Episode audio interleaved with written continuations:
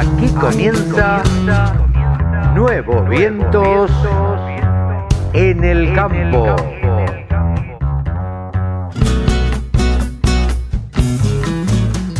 Hola, hola, hola, hola. ¿Cómo le va mi amigo? ¿Cómo le va mi amiga?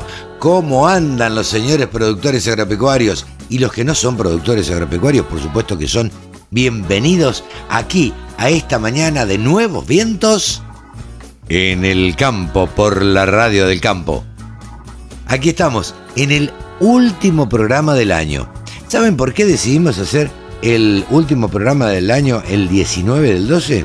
Bueno, porque el otro fin de semana cae eh, el sábado, cae 26. Y el otro fin de semana cae 2. Y la verdad es que suponemos que la gente va a estar pensando en otra cosa. Y va a tener otras cosas que escuchar y otras cosas que compartir en familia y eso es lo que deseamos. Eh, nosotros nos estamos despidiendo. No tenemos nada más que palabras de agradecimiento para los oyentes de la radio del campo, para los que nos escuchan desde la Argentina, para los que nos escuchan desde el exterior, que sabemos que son mucho y muchos y muy sentidos, eh, y tratamos de conformar a todo el mundo y de brindarles a todos un panorama de lo que aquí sucede en la Argentina. Simplemente desde la radio del campo lo que queremos crear es un puente de comunicación donde quien escuche la radio tenga un panorama acabado de todo lo que sucede en la República Argentina, de todas las producciones que hay en la República Argentina, pero contado, contado por sus protagonistas, contado no por los protagonistas, por los productores, sino por los periodistas, por los que son los que están en contacto con los productores agropecuarios y tienen el pulso de cada uno de ellos y tienen la charla, el diálogo y la sensibilidad para hablar con ellos. Hoy, hoy les prometo un programón. No quiero hacer muy largo todo esto porque Quique, Quique Fraquelli, el técnico de todo el año, a quien le mando un gran, gran abrazo, me va a matar. Pero igual, eh, vamos a contar con la palabra de Jorge Chemes, el presidente de CRA, que nos va a dar su, su idea, su panorama, su, su pronóstico para el 2021. Vamos a hablar con Javier García Guerrero, desde España, profesor universitario relacionado con la Argentina en la Universidad de Belgrano. Vamos a hablar de todo lo que tiene que ver con ovinos con Javier Lauría. Él nos va a decir qué es lo que pasó este 2020 y qué es lo que se supone que va a pasar en el 2021. Pablo Adriani con todos los mercados, tan generosamente siempre con, dándonos la información de todos los mercados. Fernando Manera, un, un grande, un profesor que habla con todas las letras y que dice las cosas como son relacionadas a los agroquímicos. Él nos dice qué usar, qué no usar y cómo usar. Eh, es un, la verdad, un sabio, es una persona que transmite muy muy bien, un cordobés divertidísimo. Por otra parte, vamos a charlar también con David Miazo. David Miazo, saben ustedes que es el economista jefe de la Fundación FADA, de un tema sumamente importante. ¿Cuánto se lleva el Estado y cuánto no le queda a los partidos eh, de la provincia de Buenos Aires o de Córdoba o de toda la, la República Argentina. Y también vamos a charlar con Mónica Ortolani, como digo yo siempre nuestra contadora de cabecera y nuestra coach de cabecera. Esto, todo esto y algunas cosas más tendremos aquí en Nuevos Vientos, en el campo, por la radio del campo.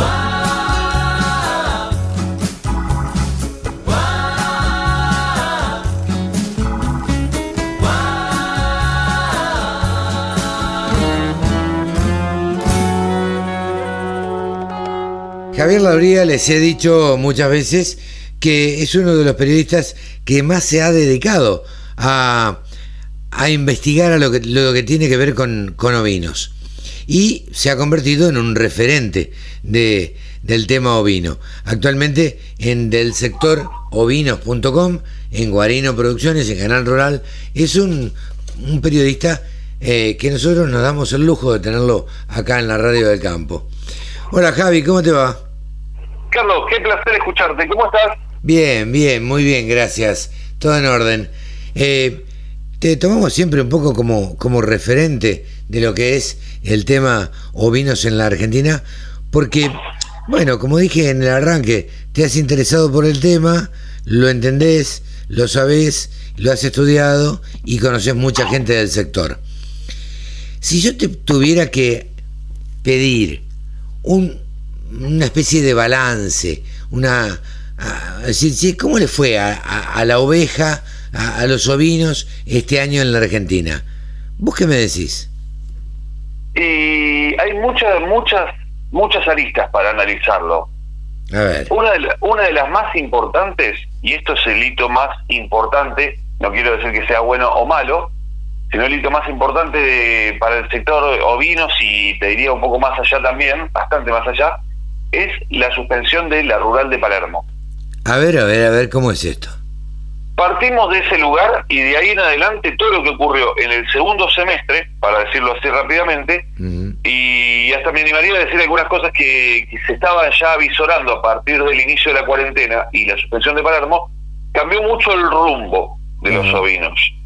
Esto es, la suspensión de Palermo significó eh, que dejaron de, o sea, de Palermo y después también de varias otras ferias más, eh, significó que dejaran de dedicar esos animales que venían preparando para Palermo y los vendieran directamente a través de remates, por pantalla principalmente y algunos físicos también. Ajá, o sea que, te, te, paro ahí. Primero, hubo remates eh, televisados de ovinos. Exactamente. toda una novedad. Ese fue el cambio, hasta ahora no se había hecho nunca un remate televisado de ovinos, se han pasado por pantalla, pero, o sea, en diferido, lógicamente. Sí, claro.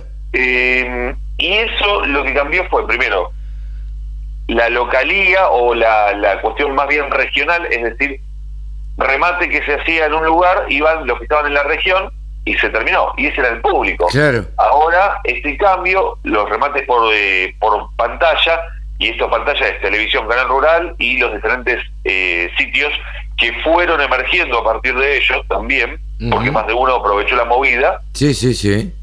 Y a partir de esto se empezaron a vender animales a todo el país, desde cualquier parte del país, o mejor dicho, del centro-norte para ser más específicos, y a países limítrofes.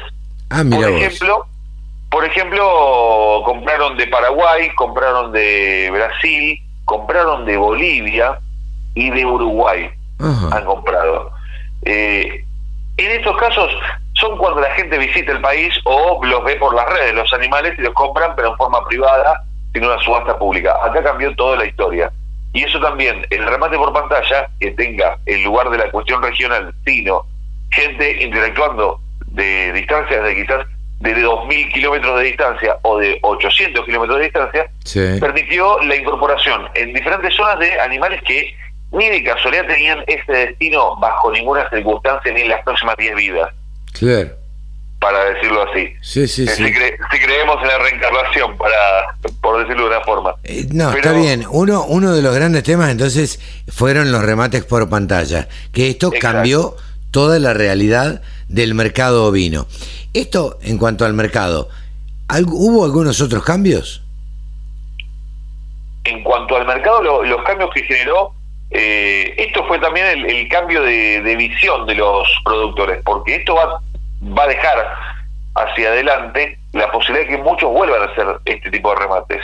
Ahora, esto cambió en los valores también, porque al tener más manos pujando, podemos destacar, por ejemplo, una hembra Dorper que eh, en un remate de otras características quizás, o sea, no sé si hubiera llegado a la mitad del valor, llegó a cotizar una hembra Dorper 900 mil pesos, un macho Dorper blanco 550 mil pesos, una hembra Hampshire 840 mil pesos y un macho Texel 612 mil pesos.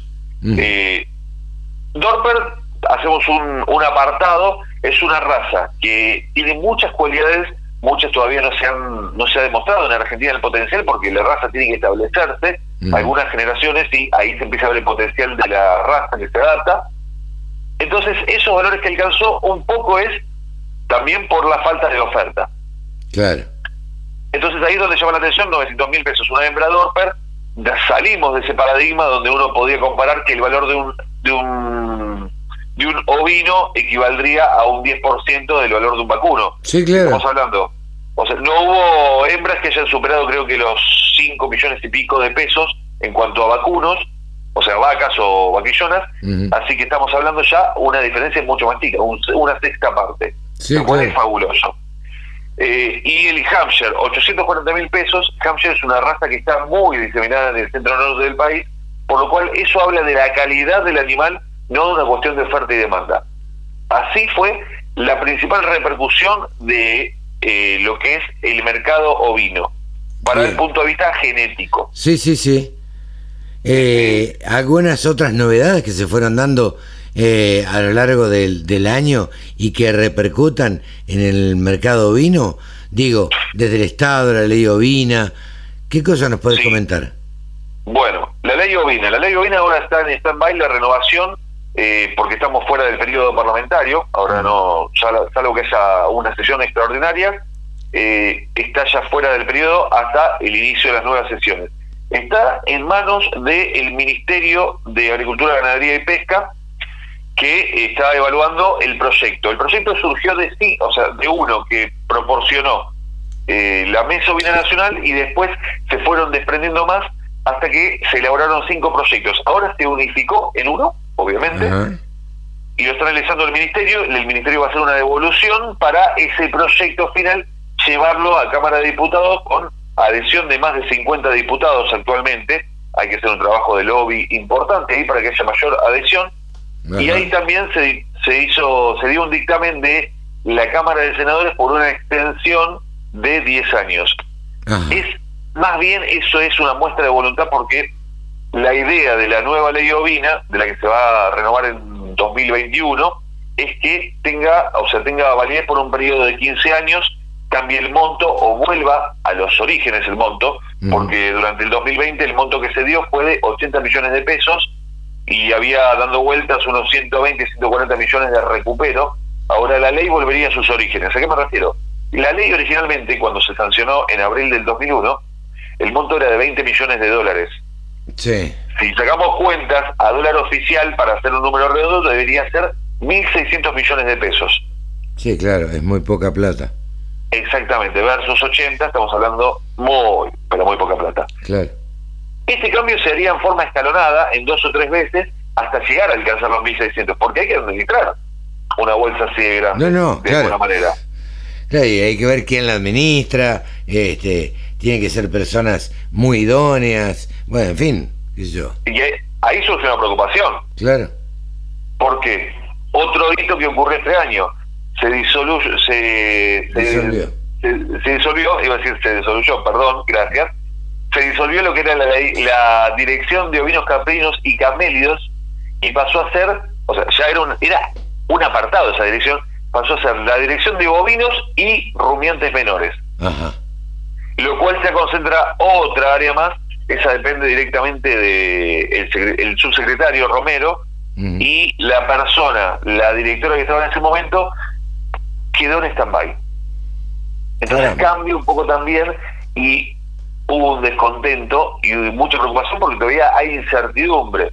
Sin embargo, esta muestra de que están analizando la ley ovina es como muestra de voluntad por parte de la subsecretaría y esa dirección de bovinos y rumiantes menores. Vos que tenés diálogo con, con eh, el Ministerio de Agroindustria, Agricultura y, y demás, ¿qué dicen los muchachos que trabajan eh, en el sector ovino? Eh, si hablamos de los, de los, o sea, de los funcionarios específicamente por cuestiones netamente políticas, eh, en un principio, y hablo de Romero, por ejemplo, o sea, él es productor ovino, ha sido veterinario, ha sido decano, eh, ocupó diferentes lugares, entonces no es que es un político eh, de afuera, Sí, claro. además de que fue vicepresidente de Senasa, tuvo muchos cargos. eh, él está a favor de la ley ovina, quiere que el, que el medio, que, que el sector ovino crezca, lo apoya y ha, ha manifestado. Sin embargo, hay cosas que quizás hasta exceden. Esto yo ya no puedo decir eh, con certeza, pero quizás fueron cambios que lo excedían al subsecretario en este caso. Claro. Ahora, desde el punto de vista técnico, o sea, los técnicos que vienen de eh, gestiones anteriores. Bueno, necesitas cambiar de los técnicos porque de hecho si lo, si lo hubieran hecho hubiera sido un despropósito porque son gente que tiene muchos kilómetros recorridos en favor de la ley de bovina y conocen bien la problemática. Los técnicos se asustaron al principio, pero siguen trabajando activamente y eso propició varias cosas que, que sigan trabajando activamente. Entre ellos, entre ellos temas se inauguraron algunos frigoríficos que fueron apoyados por la ley ovina y eso no es un tema menor, porque la parte frigorífica fue siempre un cuello de botella para el sector ovino y para eh, la posibilidad de crecer realmente para los diferentes productores.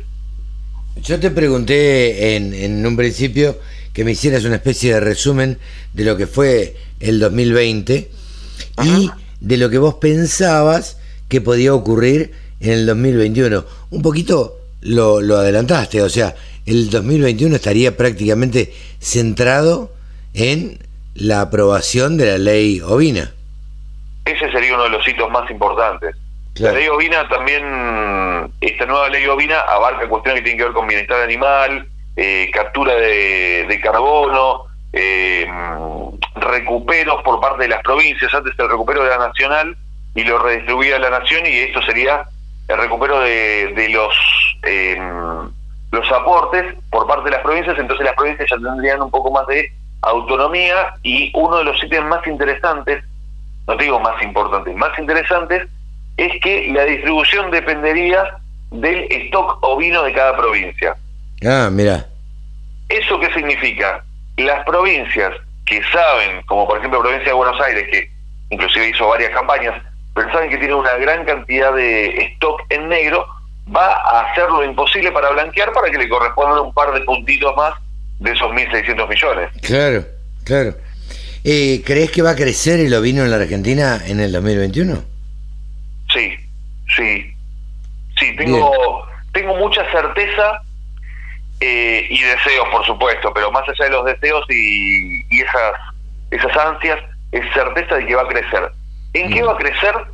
En, si bien ahora no hay una estimación, porque es muy difícil hacer un control de los kilos de faena de los animales, va a crecer, no, no, no sé si va a ser significativa la cifra en el 2021 de el aumento del consumo, pero sí el aumento de kilos caminando por el campo. Que eso no es poca cosa. No, no, no, sin duda. Sin duda. Ahora, en alguna oportunidad, y vos sabés que lo hemos charlado muchas veces, eh, hablamos de el crecimiento del consumo. ¿Esto se va a dar finalmente en algún momento? ¿El gobierno se va a poner los pantalones y va a decir, señora, señora, eh, compre carne de oveja? Como, digo, sucede con, eh, en otros países. ¿Esto crees que va a suceder acá en Argentina?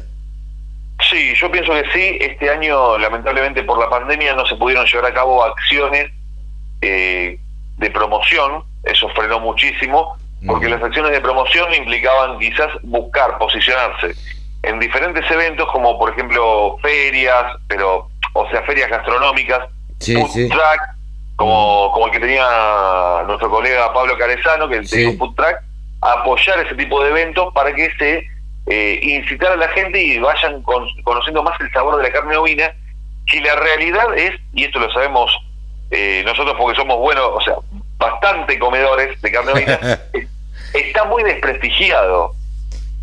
Yo no sé si, para mí, perdóname de sentir ahí, eh, no creo que esté desprestigiado. Me parece que está es, poco conocido. También, las dos cosas. No lo conoce. Doña Rosa no sabe que eh, una oveja se come. Entonces, nunca va a ir a un carnicero y le va a pedir, deme milanesas de oveja o deme un costillar con paleta, o deme una nalga. ¿Por qué no está? Porque no está.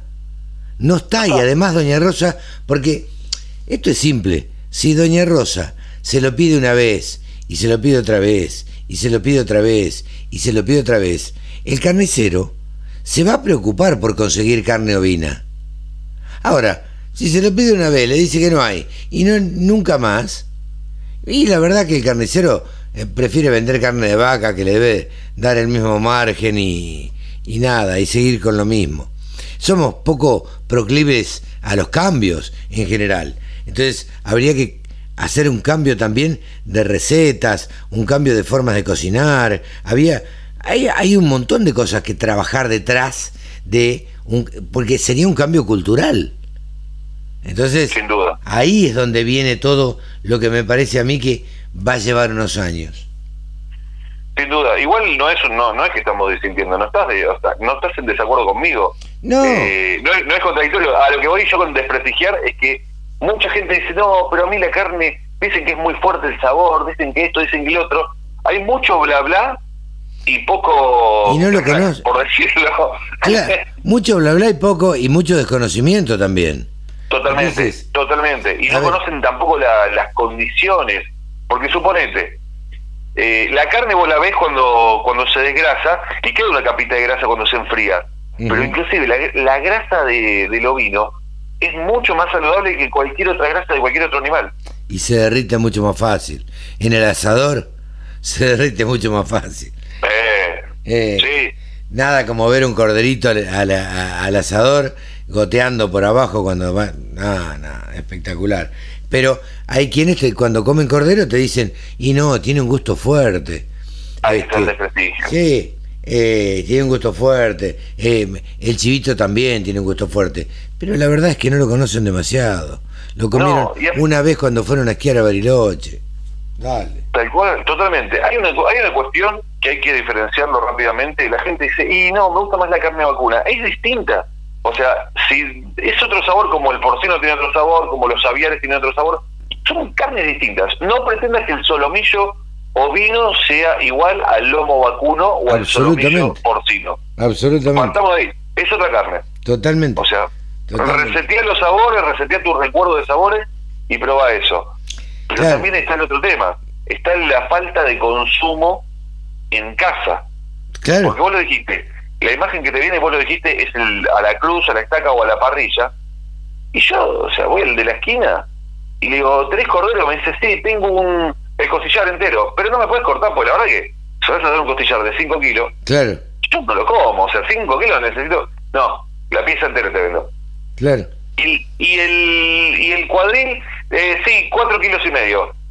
Me está matando. No, no, no, no entra en mi freezer. Claro. Sí, Ahí sí, es una cuestión. locura.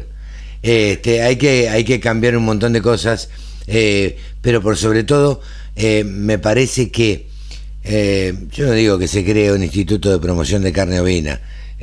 No, no, no lo estoy diciendo. Mal no vendría. Ahí. Mal no ahí vendría. que hay, hay algo por ahí. Mira vos. Ah, mira vos. Hay algo por ahí. Mal no vendría. Pero más allá de eso, lo que digo es que si no se promueve desde el Estado, difícilmente podamos comer asiduamente y una o dos veces a la semana carne ovina. La verdad es esa. Ahí está el tema. La ley ovina, bueno, el año pasado se lanzó el programa Cordero Argentino, la ley ovina incorporaría a este programa, o sea, sería parte de del dinero destinado y el programa lo que daría, al estar dentro del marco de la ley ovina, es que eh, como es una ley de Estado, no una ley de gobierno, trascendería y el programa tendría todos los años, administrado por, eh, por quien corresponda, pero todos los años tendría fondos y no se suspendería el programa. Claro. Eso es lo interesante. Al estar dentro del marco de la ley ovina, se estaría fomentando. Sí, sí, Por sí. eso también es, es fundamental que la ley ovina se renueve. Che, Javi, van que 20 incorpore eso. minutos. Mm, Lo último que No me queda. nada todavía. Lo último que. ¿Cómo? Lo último No que me queda nada. para decirte es. eh, eh, hicimos un sorteo. En los vivos que vos haces en Instagram, hicimos un sorteo. ¿Me puedes decir el ganador? Sí. Vos podés creer, Mauro Suárez fue el ganador de este sorteo, Qué grande. que no era seguidor de las cuentas, Sí. eh, la, la cláusula era que se hiciera seguidor de Agrofarma, arroba Agrofarma Salud Animal, arroba la radio del campo y arroba el sector ovinos. Claro. Eh, no era seguidor directo, obviamente para participar tuvo que ser seguidor de las tres cuentas.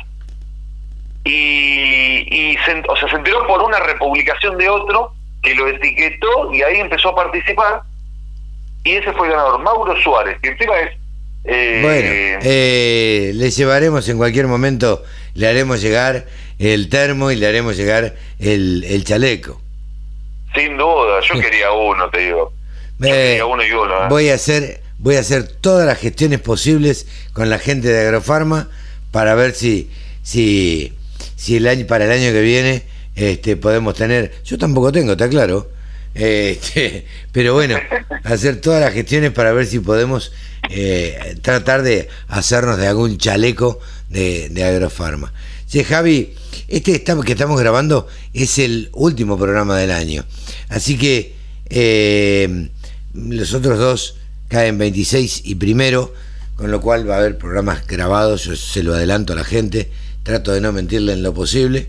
Y bueno, nada, eh, nos estamos despidiendo del año, esperamos que el 2021 sea un poquito mejor que este, un poquito nada más, y que por lo menos no tengamos pandemia. Fundamental, fundamental.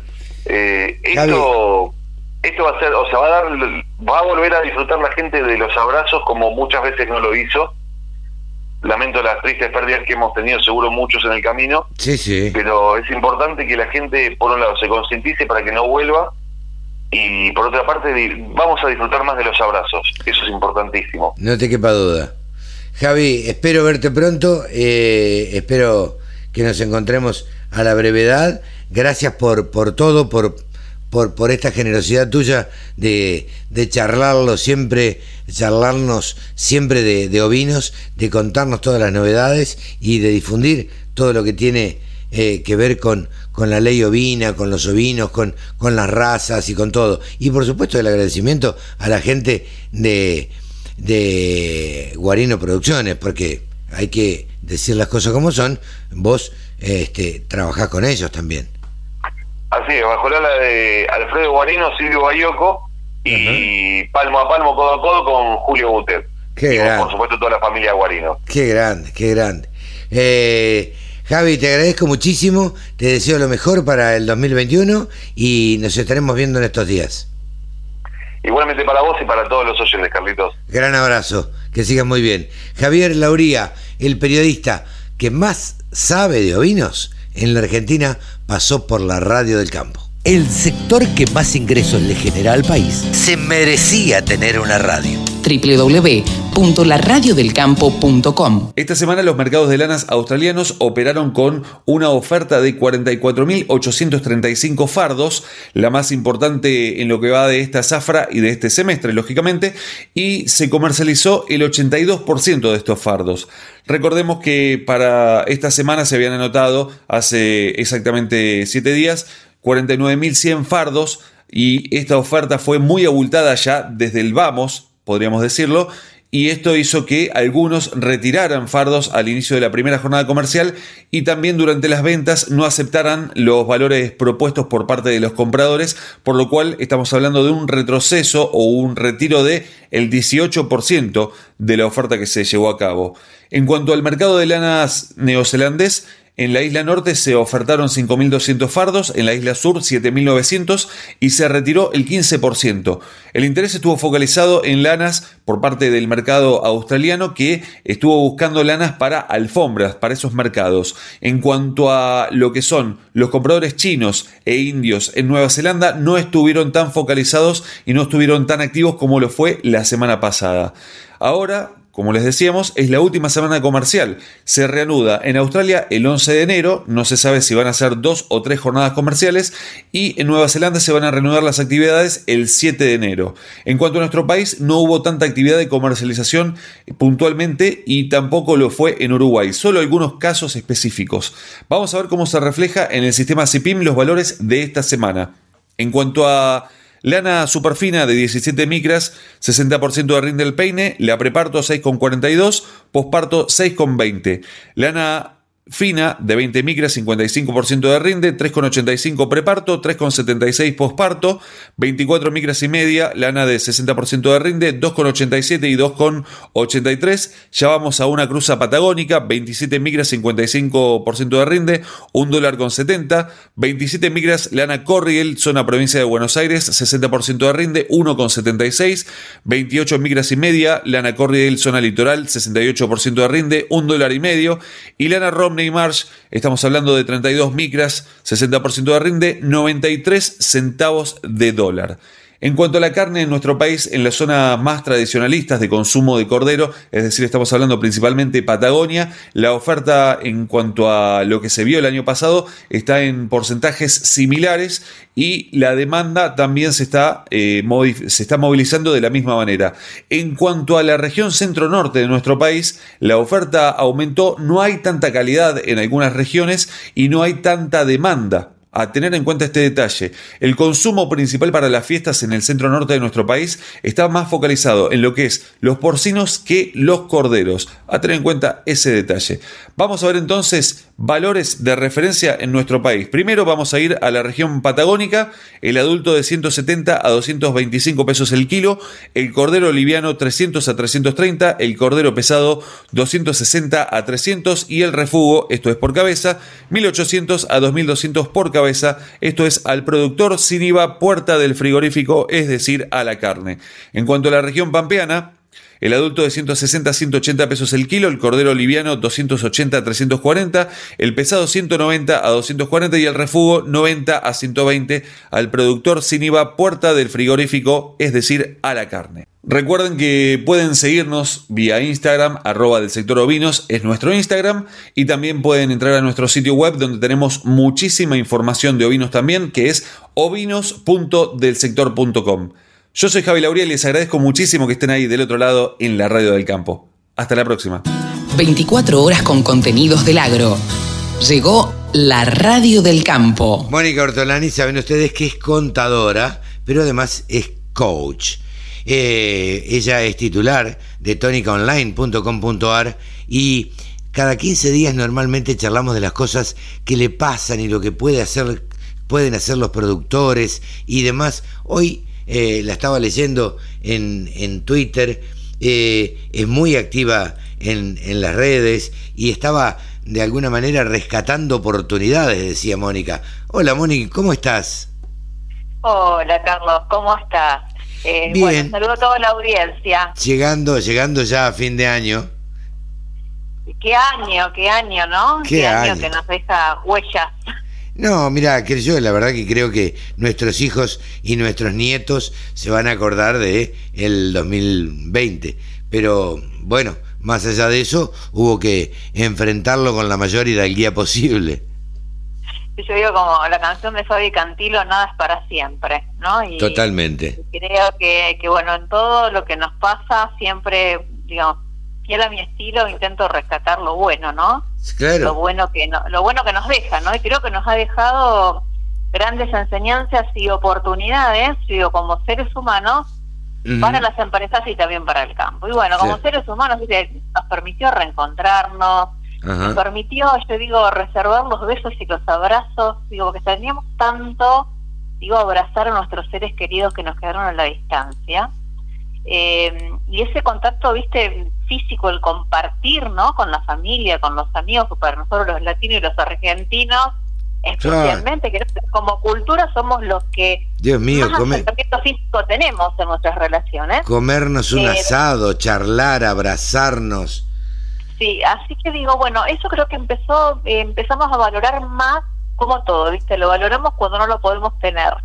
Claro. Y así que bueno, como seres humanos yo creo que nos permitió reencontrarnos, escuchar nuestra voz, soltar cosas, reencontrarnos con proyectos que por ahí lo teníamos ahí como guardados, porque bueno, no, nos, nos escudábamos en la falta de tiempo. Claro, ¿no? Y- claro. Ahora, y- ahora el tiempo lo teníamos. Entonces el tiempo lo teníamos y entonces yo creo que la, la pandemia vino a acelerar algunos procesos, ¿no es cierto? Como bien sabrás, el mundo online y vos también fuiste un, un pionero, ¿no es cierto? En, en la radio, hasta fuiste un pionero en la radio online, ¿no? Sí, Así sí. que, Sí, porque Eh, la radio, bueno. la radio tiene, tiene casi cuatro años ya. Entonces, digo, la radio, la radio del campo ya venía transmitiendo online desde hace bastante tiempo. Pero bueno, yo creo que esto aceleró un montón de procesos y nos hizo eh, estudiar de golpe y hacer cursos de golpe de, eh, de lo que era hacer un buen uso de las redes sociales y de las redes en general o, de las, las herramientas de comunicación que teníamos al alcance de la mano y que como teníamos la posibilidad de tener una reunión presencial, eh, no las utilizábamos. Si yo te pregunto, Moni, ¿qué, qué te deja el 2021? El 2020, perdón. Eh, ¿Qué me puedes decir? Y a mí me dejó, mira, desde, desde lo personal es esto, ¿no? El reencontrarnos, el escucharnos más y poder elegir qué queremos y qué, no queremos. Desde lo profesional eh, me invitó a nuevos cambios, ¿no? Y también yo empezar a dar cursos online, que no era lo que yo estaba acostumbrada, ¿no? Claro. Y también me permitió poder acercarme a otros productores, a otros clientes que a lo mejor de una manera presencial no podía llegar. y, hoy creo que también el mayor acceso a más redes también nos permitió a todos poder capacitarnos más, que si lo hubiéramos tenido que hacer presencial no lo podríamos haber, haber hecho. Y, y, creo que también nos permitió y despertó, y más que todo en los argentinos, por todas las situaciones que estamos viviendo, eh, la necesidad de involucrarnos más, porque creo que lo que nos sucede también es por haber estado demasiado ausentes. Sí, claro. Y, sí, sí, sí. Y hoy creo que se despierta una mayor conciencia, eh, digamos, de, de, nuestro rol, ¿no? Que, que, que, también tenemos que ser parte de la solución. Sí, Salir de la queja ¿viste? Porque nos vivimos quejando mucho, pero tampoco nos hacemos parte. Claro, bueno, eso te iba a decir exactamente. Eh, digo, somos los argentinos, naturalmente, somos quejosos, somos tango, somos quejas, somos, somos bandoneón, somos este, un lamento. Eh, digo, somos tango y no solamente en Buenos Aires, somos tango en todo el país, somos un poco llorones, somos un poco tristes, nostálgicos. Eh, pero nos dimos cuenta que, eh, que podíamos salir adelante y que en el campo eh, encontrábamos la solución. Me parece, me da la sensación que mm, va a haber eh, en, otros, en otros tiempos, si la política no mete la cola, va a haber una revalorización del campo. Pero más allá de eso, también me toca preguntarte, ¿Cómo, cómo avisorás, cómo ves el, el 2021? Que ya lo tenemos encima. Sí, mira, yo mira, siempre trato de tener una, una visión optimista, ¿no es cierto? Y decir, bueno, partamos de esta base. Creo que esta pandemia colocó en la agenda eh, estratégica de los estados la importancia de los alimentos, ¿no? Y creo que como Argentina tenemos una oportunidad única. ¿Por qué? Porque producimos lo que al mundo le preocupa, que son los alimentos. Claro. Entonces, eh, y además lo que producimos es de calidad, eh, eh, tenemos buena calidad en los procesos, lo que, digamos con siembra directa, digamos, lo que es campo, digamos, soy más optimista, también se avisoran, digamos, también por, por leer y escuchar a otros analistas, quizás periodos de mejores, de mejores precios en los granos, claro vos pensás que a lo mejor desde los mínimos, también el 2020 nos deja buenos precios en los granos, o sea, desde los mínimos que, que, que tuvimos, un maíz a 116 y ahora lo tenemos en el disponible a 207. Claro, sí, eh, sí, sí. Bueno, nos deja, digamos, el 2020 nos dejó el mejor sabor de los granos, creo que el 2021 tanto por cuestiones climáticas, por por, por una mejor, menor oferta y una mayor demanda, también tanto de China como, viste, eh, no sé, eh, Emiratos Árabes, por ejemplo, que también desembarcó con la inversión en Dreyfus en granos, todo eso te demuestra, son señales que en realidad los, alimentos son muy importantes. Sí, sí, claro. es lo que mueve el mundo. Entonces digo, bueno, sí a lo mejor tenemos que empezar a ver una mm, cómo ascender más en la escala de valor, cómo unirnos más. Yo creo que también es la oportunidad que se despierta y que los jóvenes nos dan los, el ejemplo, como nuestros abuelos, mis abuelos, de despertar ese espíritu más colaborativo y más co-creativo, ¿no? Eh, para hacer cosas juntos. Eh, creo que eso mm, es como que soy optimista en los jóvenes y, y que se van a generar más negocios en colaboración. Eh, sí, yo lo que veo, no sé si estás de acuerdo, no tenés por qué coincidir, pero me parece que nuestros antepasados, nuestros tatarabuelos, nuestros abuelos, eh, eran mucho más colaborativos de lo que somos nosotros. Y esto está pegando la vuelta. Me da la sensación que los que nos siguen a nosotros eh, están volviendo, como decías vos recién, eh, a, este espíritu colaborativo, esta unión, este cooperativismo, este, esta necesidad de decir nos tenemos que unir para eh, poder tener un poco más de fuerza y poder hacer valor, eh, valer nuestra, nuestra producción, en fin, poder hacer valer todo un poco más. Sí, sí, yo los jóvenes desde los Ateneos, la verdad que nos dan muy buenos ejemplos eh, y es lo que nos enseñan nuestros pueblos. Yo sabes que nací, crecí en Vigán, un pueblo mm. netamente cooperativo, y sabes que nació desde, desde el grito de Alcorta, ¿no? En, ese contexto nació, nació Vigán. Y, y bueno, esto, viste, de, juntarnos más y, y, empezar más a compartir ideas, no importa quién. Entonces tenemos que salir de ese, de ese ego, ¿no? Y de ese personalismo que muchas veces ves en los adultos, cuando tratás con adultos y los jóvenes son mucho más simples y lo que importa es hacer. No importa de quién es la idea, buscan más crear desde las instituciones y eso es lo que tenemos que, que recuperar y bueno, y gracias a Dios las sociedades rurales hoy están dando, digamos, buenos, buenos ejemplos y bueno, y es un año también para agradecer, ¿no? Eh, y también sos una de las personas a la cual siento agradecer eh, y lo indico en, la columna porque, bueno, brindar nuestro espacio para compartir eh, nuestra voz y siempre nuestras charlas, así que, bueno, digo, en, este, en esta Navidad, en este, digo, más allá de la creencia, digo, es, es un símbolo de nacimiento, entonces pensemos, conectémonos con qué es lo nuevo que queremos dar nacimiento, qué es lo que aún no nos animamos y queremos tener ese coraje de, generar y sobre todo estemos presentes para nosotros y, nuestros seres queridos, así que bueno, un chinchín y bueno, brindemos por por nuevos tiempos, digo que siempre tengamos que agradecer. Moni, te agradezco muchísimo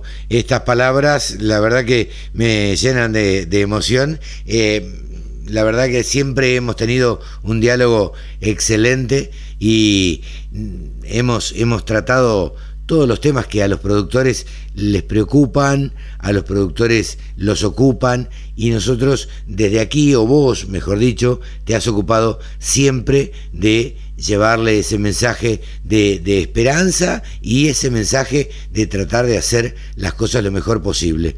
Eh, Moni, que tengas un excelente fin de el 2020 y un mejor arranque del 2021. Igualmente para, para vos, Carlos, un, la verdad que un placer compartir con vos cada, cada conversación en tu radio en Nuevos Vientos por el Campo. Agradecida y lo mejor también para vos y tu familia. Mónica, Mónica Ortolani, consultora, eh, asesora, speaker, eh, contadora, coach y titular de tonicaonline.com.ar. Muchas gracias. La Radio del Campo. La mejor información del agro con la mejor música las 24 horas. Saben ustedes que David Miazo es el economista jefe de la Fundación FADA, a quien nosotros hemos entrevistado un montón de veces, pero en esta oportunidad eh, sacaron una comunicación donde hablaba de una medición de lo que perdemos en nuestras ciudades. Se traducen en números los recursos que eh, se van y que podrían convertirse en obras, en empleo, en fin, en, en cosas productivas para la ciudad. Hola David, ¿cómo te va? Buen día. Carlos, muy buenos días, un gusto conversar con vos. Igualmente, igualmente. Eh, siempre para nosotros es un placer charlar con contigo, charlar con la gente de la Fundación FADA, que desde hace mucho tiempo yo los tengo como, como referentes, porque la verdad que ustedes son andariegos, son curiosos, andan, investigan y hacen investigaciones serias. Contanos un poquito, a ver, Eh, ¿De qué se trata este último estudio que será uno de los últimos estudios del año, supongo, no? Sí, exactamente. Una, es la última publicación del año y es un trabajo que hicimos eh, junto con la Fundación por Pergamino, que tiene entre sus miembros eh, a César Belloso, por ejemplo. Sí, claro. Eh, es un trabajo que hicimos con la Fundación por Pergamino que pone el caso de la región Pergamino, Salto, Rojas como un caso testigo de algo que tranquilamente lo podríamos hablar con números distintos, pero con la misma lógica de análisis para Río Cuarto, Marco Juárez, cualquier parte del sur de Santa Fe, cualquier parte de Entre Ríos, eh, y es poner eh, la discusión de los derechos de exportación eh, con un foco local, con un foco regional, mm. en el sentido de que normalmente la discusión de los derechos de exportación suele ir por dos o tres lados. Por un lado, la discusión fiscal, eh, y por otro lado, eh, qué impacto genera en el productor y en la producción, en términos de si daña o no daña la producción, si es posible invertir más o menos. Y ahora lo que quisimos hacer es darle un poco de, este foco regional de, qué pierden los pueblos y ciudades del interior productivo eh, o qué dejan de hacer porque por la existencia de los derechos de exportación. Por ejemplo, para el caso de esta región que tomamos como testigo, que te decía, Pergamino Salto Rojas, el valor de la producción de soja, maíz y trigo de esa región es de 1.200 millones de dólares. Un poco más, obviamente, si lo evaluamos a los valores de, de, los, de los granos de estos días, pero de esos 1.200 millones de dólares, casi 300 millones de dólares no llegan a la región por efecto de los derechos de exportación. Entonces, en vez de dejar a la región 1.200, llegan 900 millones. Claro. Entonces, y ustedes lo claramente... Que, perdóname, ustedes lo que estudiaron eh, es todas las cosas que se podrían hacer con ese excedente, con esos 300 millones. Claro, en principio hicimos, eh, la primera parte es medir todo esto, donde medimos el valor de la producción, medimos cuántos derechos de exportación, cuántos el resto de los impuestos, porque yo te digo, son 294, casi 300 millones de dólares de derechos de exportación, pero en total el aporte tributario es de casi 440 millones. Ah, ah. Porque el campo tiene derecho de aportación y tiene todo el resto de los impuestos que tiene cualquier otra actividad económica del país. Sí, sí, sí. Eh, primero fue una medición de eso, del aporte económico, que significa todo eso, porque eso significan casi 200.000 fletes, eh, involucra en la producción a eh, de ciento, más de 170 millones de dólares invertidos en, maquinaria agrícola, eh, con eh, 191 equipos, por ejemplo, de, siembra de gruesa, más los equipos de siembra de fina, más, los, más de 108 pulverizadoras, eh, pulverizadoras, más los equipos de cosecha, digamos, eh, son esos 173 millones de dólares invertidos en maquinaria, más los cerca de 130 millones de dólares que todos los años se invierten en fertilizantes, fitosanitarios, semillas, que también obviamente generan eh, todos esos impactos en los distribuidores, en los productores, porque recordemos que también esta región eh, tiene producción de semillas, eh, entonces es una región realmente que, que se puede ver toda esta rueda productiva, si se quiere, rueda del empleo que genera el agro. Bueno, entonces una parte fue eso, de, de, esa medición de aporte, si se quiere, más de tipo económico, y otra fue de, bueno, estos derechos de exportación, ¿Qué significan para poder visualizarlo? Porque yo tengo casi 300 millones de dólares, va a decir que es mucho. Sí, sí, sí, es un montón, pero claro, ¿qué significa? Bueno, eh, y ahí hicimos algunas equivalencias como para ejemplificarlo y que la gente tome conciencia. Por un lado fueron inversiones, uno de los ejemplos que hicimos son inversiones privadas. Esos casi 300 millones de dólares, ¿a qué equivaldrían en un año? ¿A qué tipo de inversiones agroindustriales equivaldrían? A una planta de etanol de 100.000 metros cúbicos por ejemplo, Bio 4 Río Cuarto tiene 90, o sea, un poco más grande que Bio 4. Sí, sí, más, sí. No es O, es I. Sí, sí. 10 plantas de biogás para generar electricidad de, de, 2 mega cada una. Y eh, un molino de dinero de 400 tonel, de 450 toneladas día y 10 granjas de mil madres cada una. Y eh, em, un frigorífico para eh, de, cerdos para todos esos cerdos que podrían producir esas madres y un frigorífico de 100.000 cabezas eh, año para ese nivel de exportación de bovinos. Quiero, quiero dejar en claro, David, que todo lo que estás diciendo es y todo lo que nombraste no es o se podría hacer esto o una planta de etanol o lo otro o lo otro, sino es y todo eso se podría hacer con esta con este dinero que deja de ingresarle a cada uno de los municipios, a cada uno de las regiones, ¿no? Exactamente, es todo eso que es un I, como decimos, no es un no, todo eso al mismo tiempo con solo un año de derecho de exportación. Claro. Eh, y solo para esta región que estamos conversando. Sí, sí, sí. Multiplicarlo por todas las regiones del país que uno podría analizar. Claro, eh, ustedes han analizado dos cuencas productivas eh, muy, muy productivas, como es la zona de Salto, Roja, Pergamino y demás, donde el valor de la tierra allí es muy alto, y como es la zona de Río Cuarto, donde también es una zona eh, sumamente productiva. Pero en mayor o menor medida, los porcentajes deben ser los mismos, deben cambiar las cifras y deben cambiar las cantidades, pero eh, como, los derechos de exportación también se cobran, aunque las, las cuencas sean menos productivas, bueno, eh, se dejarán de hacer otras cosas en otras regiones.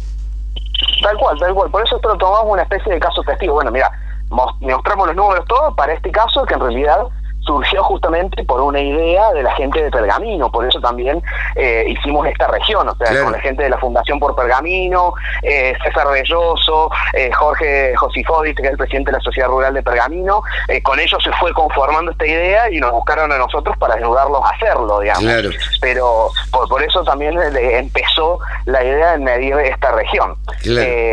y te decía que, bueno, todas esas inversiones que recién conversamos como ejemplificador de qué se podría hacer si esa plata queda en la región, eh, podría generar mil empleos, casi 972 daba el número, eh, directos en la operación de todas estas plantas, más 2.500 indirectos, más lo que eh, implicaría la construcción y el montaje de todo esto. Entonces, eso es solamente el ejemplo de inversiones privadas, pero después también medimos contra los presupuestos públicos, municipales. Eh, por ejemplo, en el caso de, los derechos de exportación de pergamino, equivalen a cuatro presupuestos municipales de pergamino por año, todos los años, digamos. Eh, el, de, el de Salto equivale a 4.4 y el de Rojas a 4.8 presupuestos municipales, digamos, el, derecho de exportación de cada partido comparado con su presupuesto municipal. Ahora, esto que vos me estás diciendo, eh, esa plata que, que no llega a a cada municipio. ¿Dónde va a parar actualmente?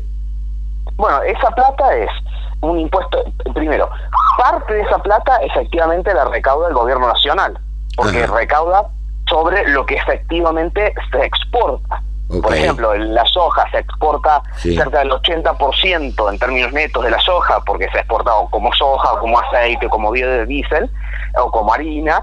Entonces, de, de eso el 80% efectivamente lo termina recaudando el gobierno nacional. En el caso del maíz y del trigo, ese número está más cerca del 60, entre el 60 y el 65%, que es lo que es, es lo que recauda el gobierno nacional, porque efectivamente se exporta. El resto de lo que no se exporta en realidad son una especie de transferencias eh, intersectoriales, digamos, porque el molino harinero tiene un trigo un poco más barato por los derechos de exportación.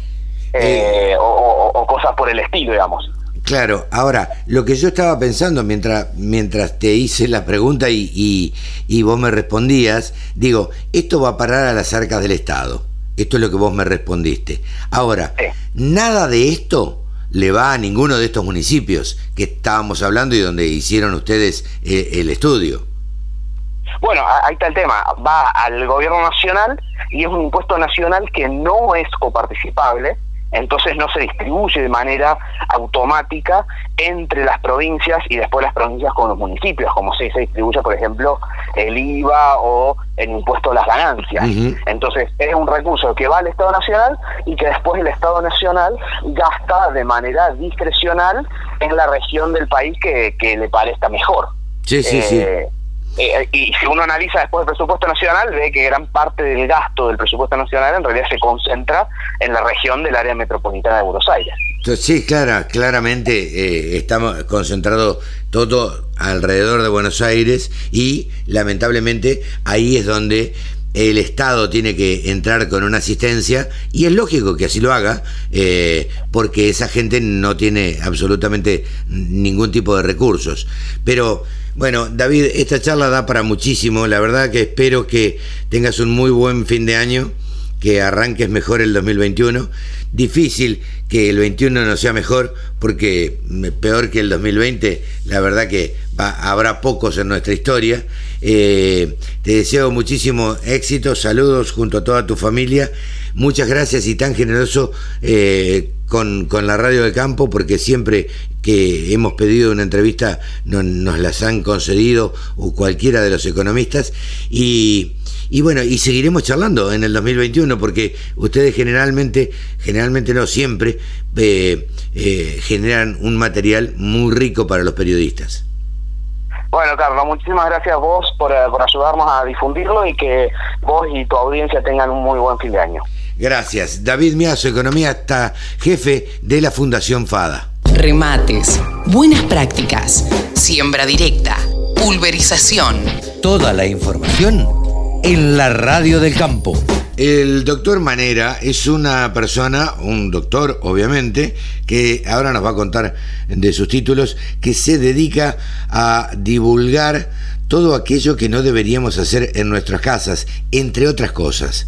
Pero bueno, eh, uno lo sabe, lo conoce, lo ha escuchado. Eh, yo particularmente, en mi caso, lo tengo en varios grupos y comparto varios grupos con él. Eh, y la verdad es que esclarece un montón lo que hay que saber eh, para hacer y no hacer en la casa. Hola doctor, ¿cómo le va? Hola Carlos, ¿qué tal? ¿Cómo está? ¿Todo bien? Pero muy bien, gracias. Hablábamos recién, antes de, arrancar, de la situación que estábamos viviendo y bueno, nos ha tocado un año de estar encerrado, un año de, pandemia, eh, que bueno, que vino a pararnos un poco y que vino a, tal vez hacernos reflexionar de las cosas que eh, teníamos que tomarnos un poco de tiempo para, para reflexionar, ¿no?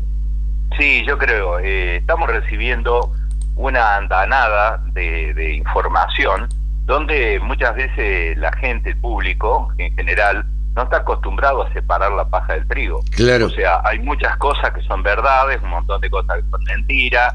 Eh, cualquier persona sube cualquier cosa a las redes, sí. Eh, hasta las mismas estructuras gubernamentales tienen contrasentido o, o dan informaciones contradictorias de un día para el otro estamos en una situación eh, bastante compleja, yo me animaría a decir, donde eh, se suma al miedo que genera todo esto, porque el virus es una realidad, es un problema, un problema sanitario mundial, y en el caso nuestro nos golpea más porque, bueno, eh, la gente tiene incertidumbre, dudas, miedo, y eso hace un combo que yo creo que a la larga va a terminar trayendo causas crónicas psicológicas y de otra índole, por ahí más complicada que la misma pandemia, pero bueno, estamos en esto. Ah, bueno, justamente eso le, iba a preguntar. Eh, a ver, yo soy de los que piensan que la cuarentena hay que hacerla y que hay que este, tratar de moverse lo menos posible de sus casas eh, o de su casa para eh, tratar de no contagiarse. Yo estoy de acuerdo con eso. Ahora, yo también. una, una cuarentena tan excesivamente larga. ¿Usted qué, opina como, como eh, estudioso de todos estos temas?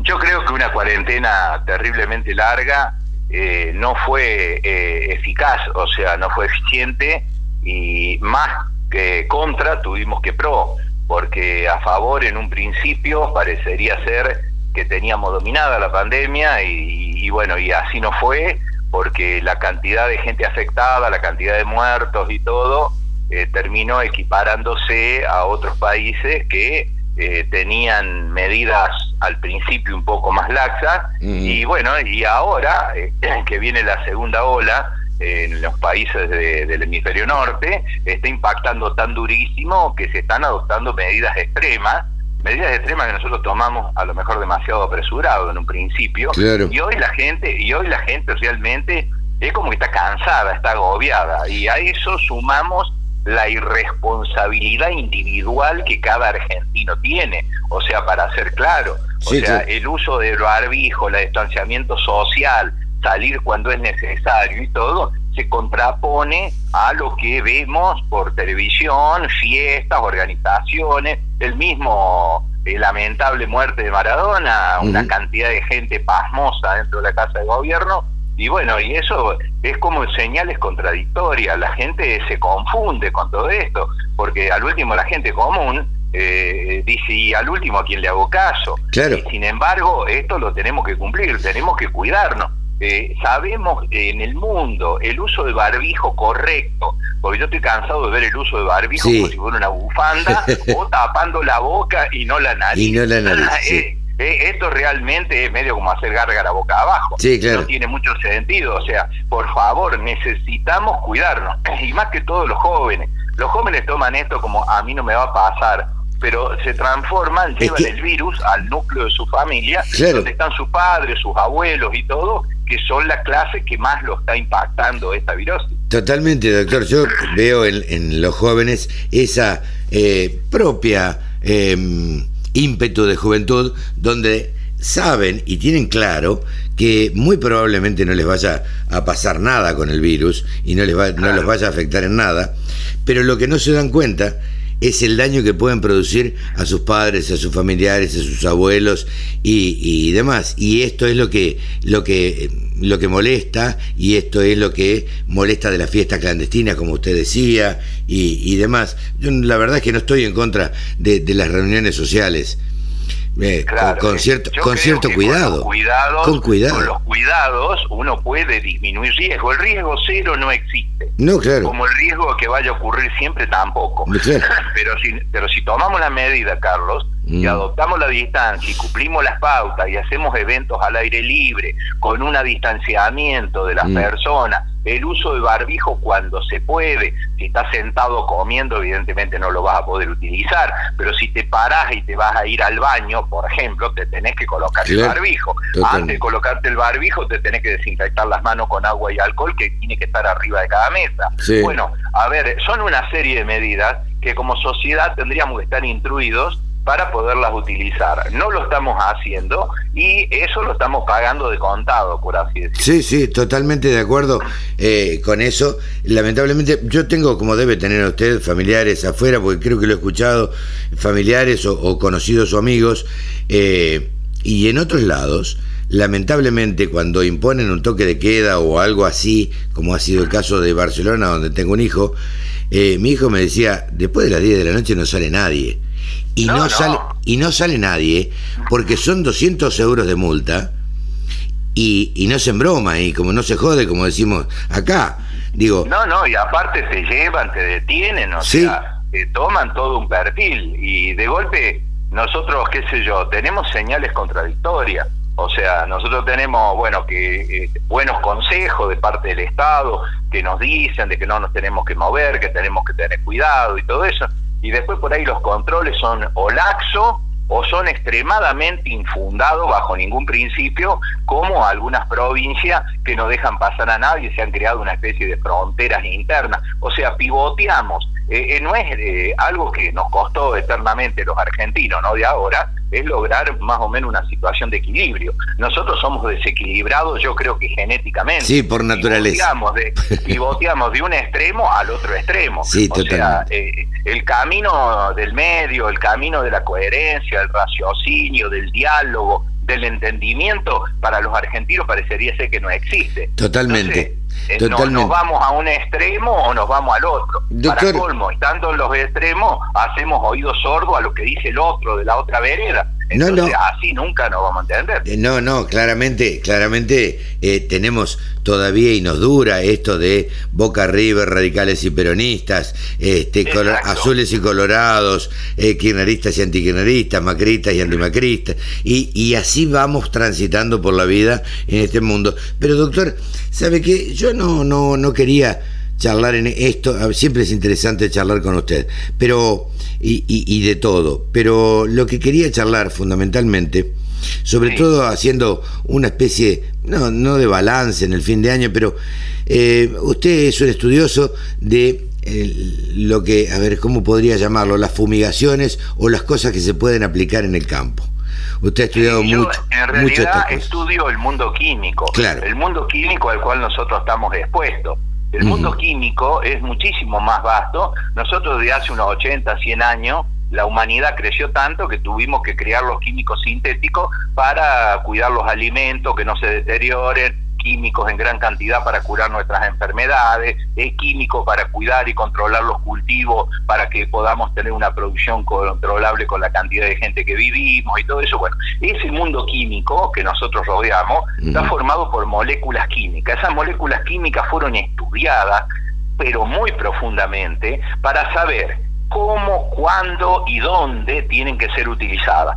Tanto un fitosanitario, un medicamento, un elemento dentro del hogar. ¿Qué pasa? La falta de conocimientos adecuados o la irresponsabilidad hace que no lo usemos como esté indicado, por lo cual eso pasa una molécula de química de actuar en forma positiva para lo cual fue creada, se transforma en un problema tóxico para el individuo que la consume y para su entorno. Ahora vamos, ahora, ahora vamos a, al tema específico del hogar, pero eh, como esto se llama la radio del campo y nosotros nos dedicamos y quienes nos escuchan en general son productores agropecuarios, yo le pregunto, y muchas veces conmigo la gente se enoja eh, por las cosas que yo le digo, pero la verdad es que es lo que he tratado siempre de decir la verdad y lo que y lo que a mí me parece que es la verdad. ¿No opina usted que en algún momento se ha hecho uso excesivo de, de todos los fitosanitarios que existen y, y sobre todo de algunos productos que son bastante dañinos para la salud?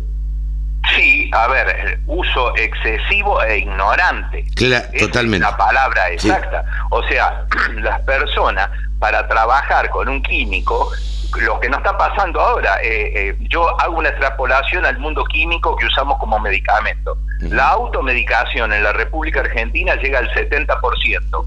Por lo cual la cantidad de muertos que tenemos anuales es pasmosa, nadie habla del tema. Con respecto a los fitosanitarios pasa una cosa donde la persona que usa tiene que tener un profesional que lo asesora, que es un ingeniero agrónomo, que le dice qué cantidad, cuánto poner la receta fitosanitaria, la máquina que tiene que aplicar tiene que estar habilitada, tiene que haber pasado un ITV, la persona que maneja la máquina tiene que tener un curso que lo tiene que revalidar cada dos años, yo le estoy hablando de la provincia de Córdoba, y eso hace, y lo que es tan importante como tener el marco legal, y todo este tipo de exigencia es la presencia del Estado controlando que eso se realice como corresponde. Entonces, al tipo que hace las cosas mal, identificarlo, bajarle la caña, por decirlo muy claro, de forma drástica, durísima, con, con, con multas, con penas durísimas, legales y penales, de todas formas, para que no metan todo en la misma bolsa a todos los productores con aquellos que son unos irresponsables. Tenemos gente que trabaja muy bien, como tenemos gente que dice, no, a mí quién me va a venir a enseñar. Bueno, eso pasa lo mismo, yo siempre hago la similitud a nivel global, no me mm. gusta tratar los temas individualmente, pero de golpe yo tengo que un doctor, eh, hoy el problema, hablo con los médicos y me dicen, me vienen a sentarse y vienen con un diagnóstico hecho que lo basaron de Google porque ponen que siente y viene y me dice a mí, mire doctor, yo creo que tengo tal cosa. Entonces me dan ganas de decirle, sí, ¿para qué venís a verme a mí? Claro, si ya sabes. Eh, claro, bueno, eh, eh, esas cosas en un principio, yo creo, Carlos, de que hubo una irresponsabilidad en parte. Y después también debo reconocer que se le han cargado las tintas a esto exageradamente también. Sí, claro. sea, culpando de muchas cosas, ha pasado acá en la, en la provincia de Córdoba, eh, al principio del año 2000, 2001, tuvimos casos de Barrio de Tuzangó, Monte Maíz, Canal, donde se planteó que había casos de cáncer, que era todo pasmoso, que era un estudio que fue un grupo de un médico, un grupo de médicos que hicieron una evaluación en tres días y en lugar de informarla directamente a las autoridades sanitarias para que hagan la evaluación, las hacen públicas, no sé cuál es el sentido, pero ya en el año 2013, esto ocurrió en el año 2004, en el año 2013, después de muchos años de estudio, haciendo científicamente y todo, nosotros en la provincia de Córdoba tenemos una evaluación completa de todos los casos de tumores y todo, y se demostró científicamente que en esos tres lugares no hay más casos de cáncer que en cualquier otro lugar. Totalmente. Esto fue presentado por el doctor Alonso, la doctora Nilda Gay, que son toxicólogos y médicos oncólogos especialistas en cáncer, pero sin embargo el periodismo levantó muy poco esto. Y aún hoy yo veo algunos videos que salieron editados este año, el año pasado en Buenos Aires, que toman estos casos como si fueran un ejemplo de mal uso de agroquímicos, cuando en realidad todo se está basando en una causa en cosas infundadas que no tienen que ha sido demostrado científicamente que esto no es así. Lo hemos discutido en, en, varios grupos, eh, el poder que tiene eh, aquellos grupos que están en contra de todos los fitosanitarios y en contra de los agroquímicos y que hablan de agrotóxicos y, y demás, que son muchos, tienen mucho más prensa porque es mucho más noticia para un canal de televisión o para una radio misma. Eh, este tipo de cosas que eh, eh, el buen uso y las buenas prácticas. Yo siempre digo, yo siempre digo que el glifosato eh, es malo. Yo siempre digo esto. Si yo me tomo un vaso de glifosato, seguro que me voy a morir. A ver, ah, pero, partamos de una base clara. El, glifosato, como cualquier químico, es un tóxico. Claro. Si vos te tomas un vaso de glifosato, probablemente no te vayas a morir. Bueno. Sí vas a tener un cuadro de intoxicación bastante severa. El glifosato el famoso glifosato condenado por Monsanto, por Estados Unidos. Eh, yo creo que la causa es más ideológica que toxicológica, por ahí viene la mano. O sea, el glifosato dentro de los fitosanitarios es uno de los menos tóxicos de todos. Si se lo usa como corresponde, no hay ningún tipo de riesgo. Más, el glifosato fue considerado por la Agencia Internacional del Cáncer como probablemente cancerígeno. Ah, o sea que, pero no para todos los cánceres, solo para el linfoma no Hodgkin. Y el linfoma no Hodgkin en la provincia de Córdoba lo tenemos noveno en los casos de cáncer de hombre y décimo en el caso de las mujeres. O sea, la incidencia es extremadamente baja. Si evidentemente en la provincia de Córdoba, donde los fitosanitarios son muy utilizados, tendríamos que tener un índice de eh, cáncer mucho más alto. Y si vamos a esto, Carlos, permitime permitime que te diga algo, hay algo que la gente totalmente desconoce, porque yo he visto videos que salieron en distintos lugares del mundo diciendo que en Argentina no estamos muriendo de cáncer y todo esto, cuando en realidad existe una falta de información marcadísima en esto, porque los países que más casos de cáncer tienen en el mundo es Dinamarca, Francia, Noruega, Australia, te lo resumo, toda la comunidad europea, Estados Unidos, Canadá, incluido Estados Unidos con Alaska, Australia, Nueva Zelanda, Islandia tienen más casos de cáncer que la República Argentina.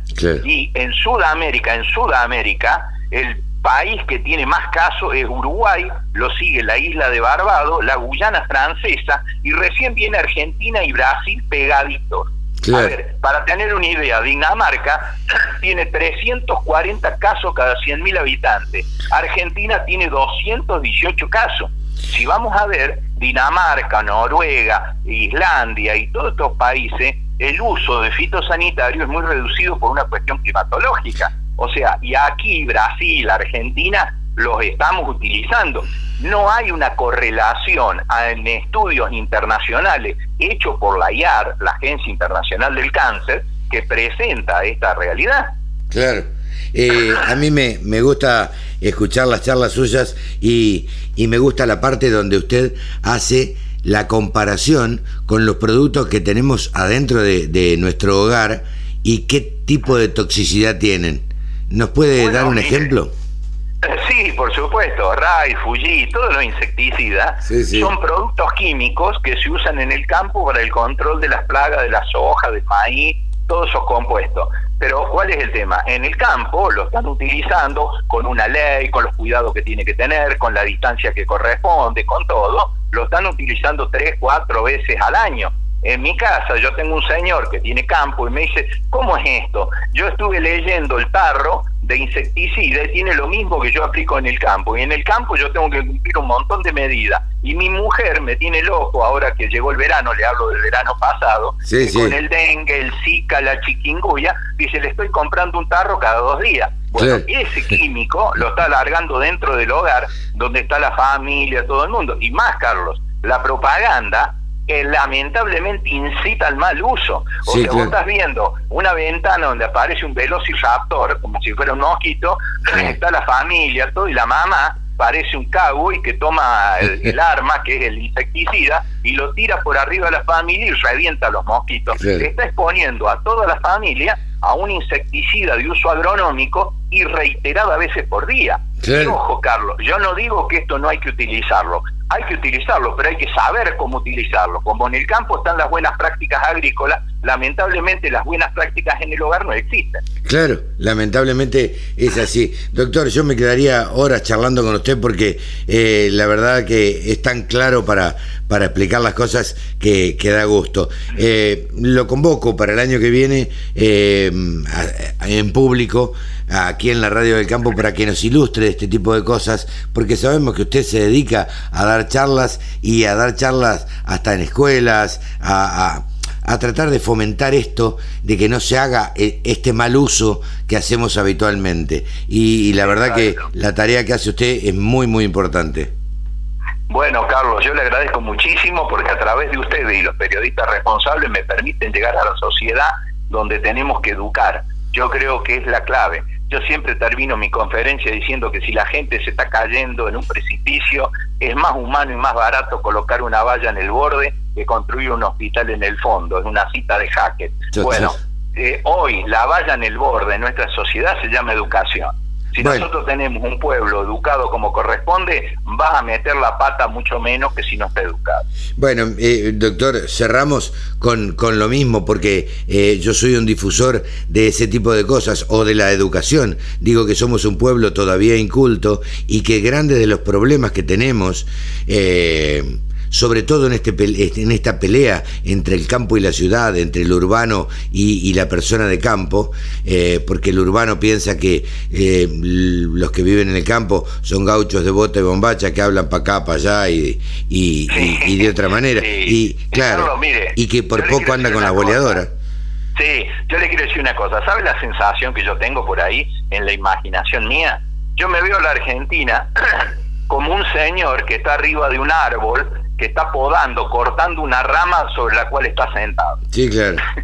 Sí, sí, sí, terrible. Y yo creo que eso viene de la educación, porque si nos ponemos a pensar, yo me pongo a pensar, alguna vez concluí en esto, yo hice el primario en una escuela rural, eh, a mí nadie me enseñó en esa escuela rural cuántas, cuántas patas tenía una vaca, ni cuántos litros Claro. de leche daba, ni eh, cuáles eran las vacas lecheras y cuáles eran las vacas carniceras, ni las ovejas, este, a ver, un montón de cosas que no me enseñaron y que las aprendí porque las aprendí porque me las enseñó eh, mi padre en el campo, pero eh, nunca, claro. nunca en una escuela rural a uno le van a enseñar algunas cosas que tengan que ver con el campo, salvo en las escuelas agrotécnicas que para eso están, obviamente. Claro, claro. Pero bueno. Es un tema largo, es un tema largo, Carlos. Tenemos para hacer varios programas. Pero ni hablar, ni hablar. a hablar de todo esto. Doctor, que tenga un muy buen final de año, eh, que arranque gracias. mejor el 2021 y que nos Sí. espere un 2021 un poco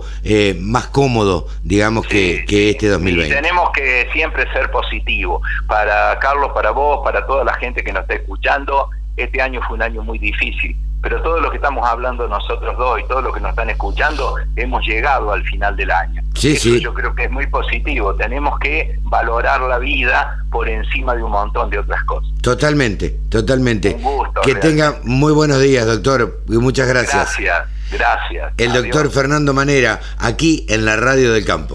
www.laradiodelcampo.com La radio que te acompaña las 24 horas. Mil agros con Guerrero. Siempre estamos en comunicación con Javier García Guerrero, profesor de la Universidad de Belgrano. Hola Javier, ¿cómo te va? Muy bien, Carlos, qué gusto reencontrarnos contigo, con la audiencia, por supuesto, siempre un placer.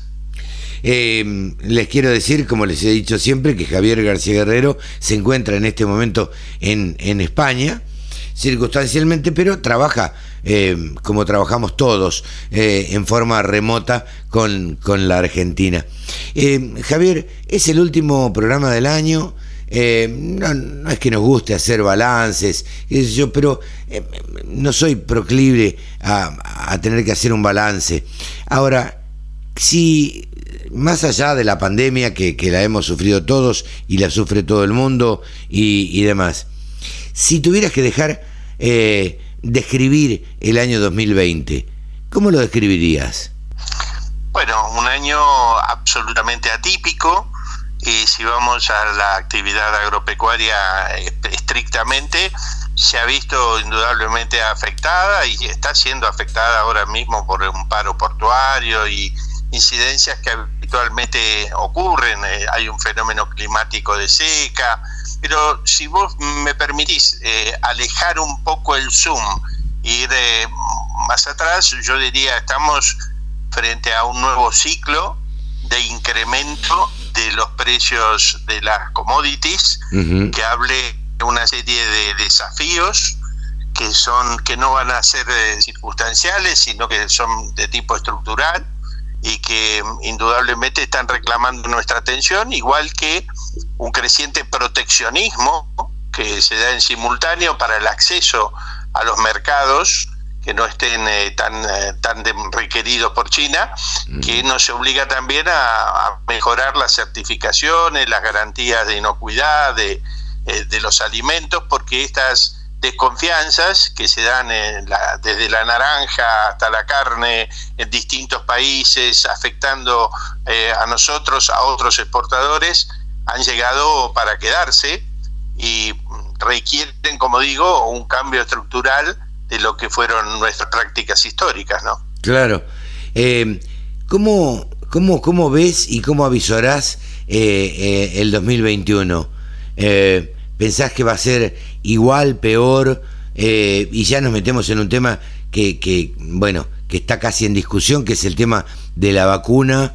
Eh, justamente te cuento algo, estuve hablando con gente que tengo eh, conocida en Canadá y hablaban de Canadá o hablan en Canadá que, digo, no, nombro Canadá por no nombrar eh, Estados Unidos y hablo de un país ordenado, hablo de un país este, medianamente serio y ordenado en su economía.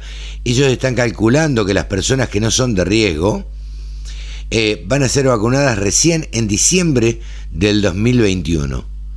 Eh, esto está muy en boga en estos momentos y está, se está charlando de todo esto. ¿Cómo, ¿Cómo lo ves? ¿Qué opinión te merece todo esto? Mira, a mí yo no puedo menos que lamentarme de cierta manipulación, tal vez sea muy severa la palabra, pero es lo que yo siento, que se hace de la opinión pública en un tema tan sensible, porque la Organización Mundial de la Salud, por ejemplo, ha dicho que el problema de la pandemia empezará a resolverse en el 2022. Yo sé que dar ese tipo de noticias es impolítico, es desagradable, a una población que está absolutamente sometida a una serie de, dificultades de las cuales no sabe muy bien cómo seguir. Plantear un horizonte tan lejano es, es, muy duro, pero yo digo que la verdad siempre es liberadora. En realidad lo que me parece muy mal es que se haya anunciado que iba a haber 12 millones de vacunados en la Argentina en diciembre o que Putin diga, mire que la vacuna no sirve para los demás de 60 o que no haya un acuerdo como ha habido con otros países, pero lo anticipamos esto en alguna conversación que tuvimos, Carlos, donde decíamos, mira, yo vivo circunstancialmente en la octava economía del mundo, y aquí que los recursos verdaderamente sobran, eh, el impacto de la pandemia fue mayor al que se describió en la Argentina, con lo cual el subregistro indudablemente debe haber existido. Pero además... Aquí nos dijeron, hace seis meses nos dijeron que, y repitieron, y repiten al día de hoy, que a mí, por ejemplo, me vacunarán allá por junio, o junio en adelante. Acá no, no, en ningún momento se dijo que las soluciones podían estar antes.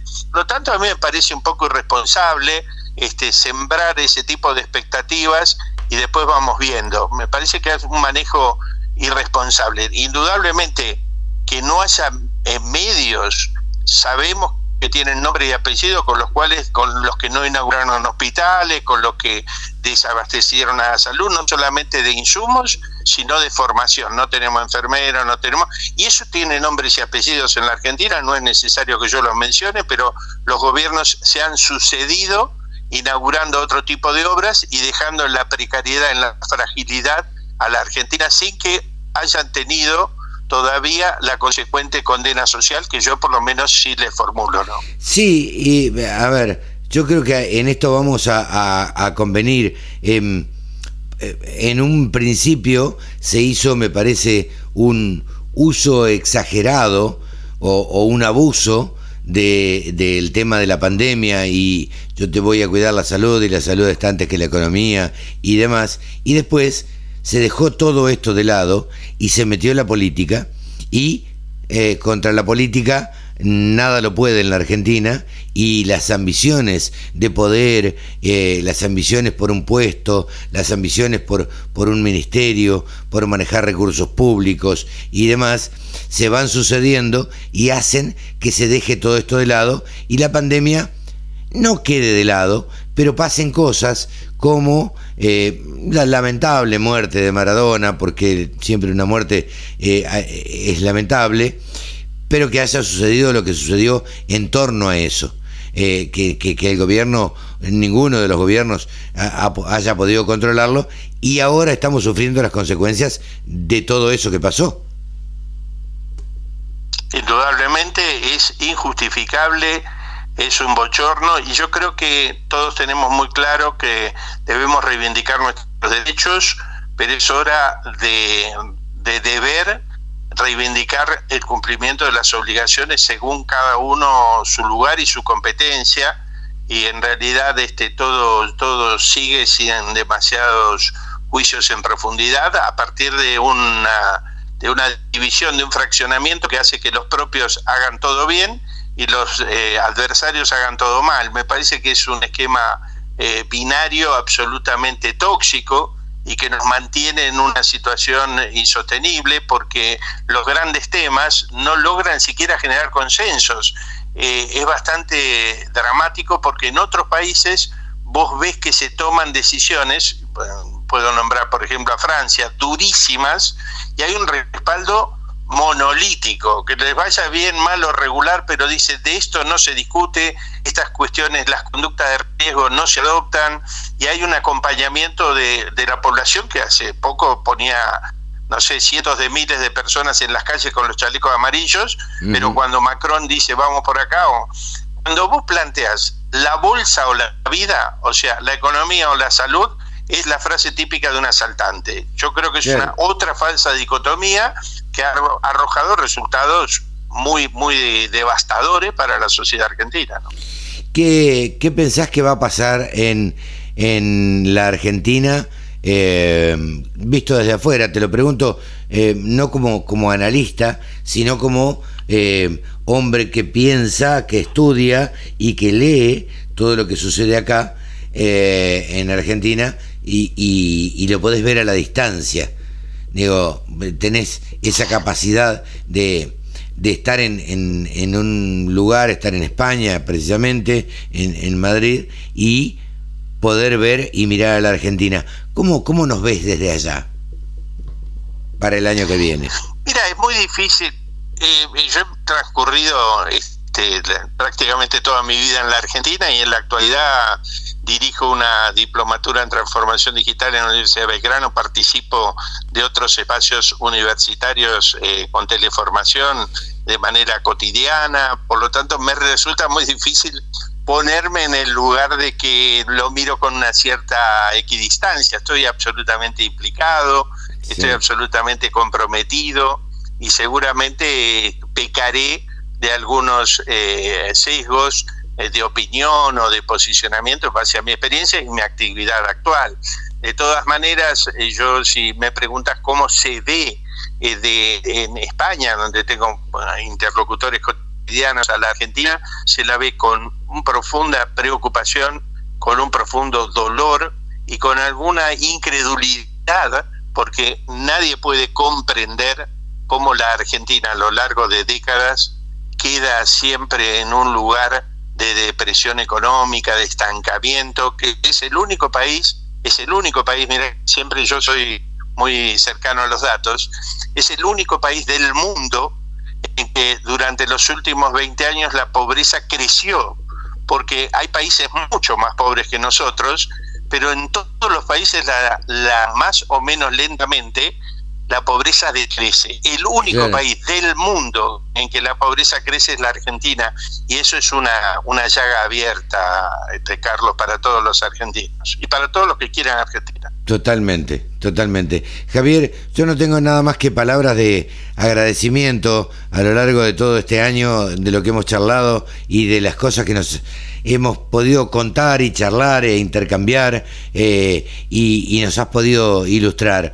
Te deseo que arranques el 2021 de la mejor manera posible, eh, que termines muy bien el 2020 y la verdad es que en el 2021 nos encontrará trabajando nuevamente y nos encontrará este, teniendo este, este tipo de charlas este, cada 15 días donde, donde, bueno, intercambiamos un montón de cosas y analizamos otro montón de cosas que son importantes para la Argentina. Eh, muchísimas gracias, Javier. Mira, yo, Carlos, por supuesto, correspondo eh, ampliamente todos los, los buenos augurios. Rescato lo que hemos compartido, lo que has posibilitado de la expresión de nuestro sentir, de nuestros eh, pensamientos y de nuestros eh, conocimientos con toda la vasta audiencia que, siempre te es tan fiel.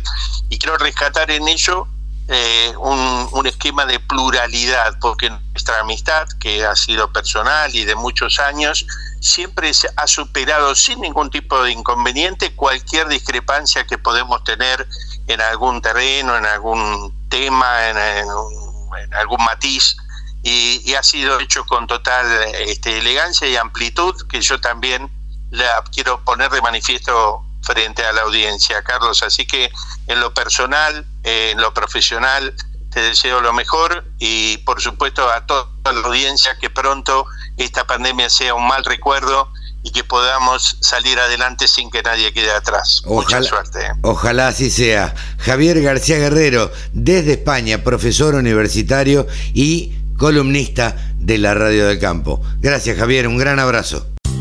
La Radio del Campo.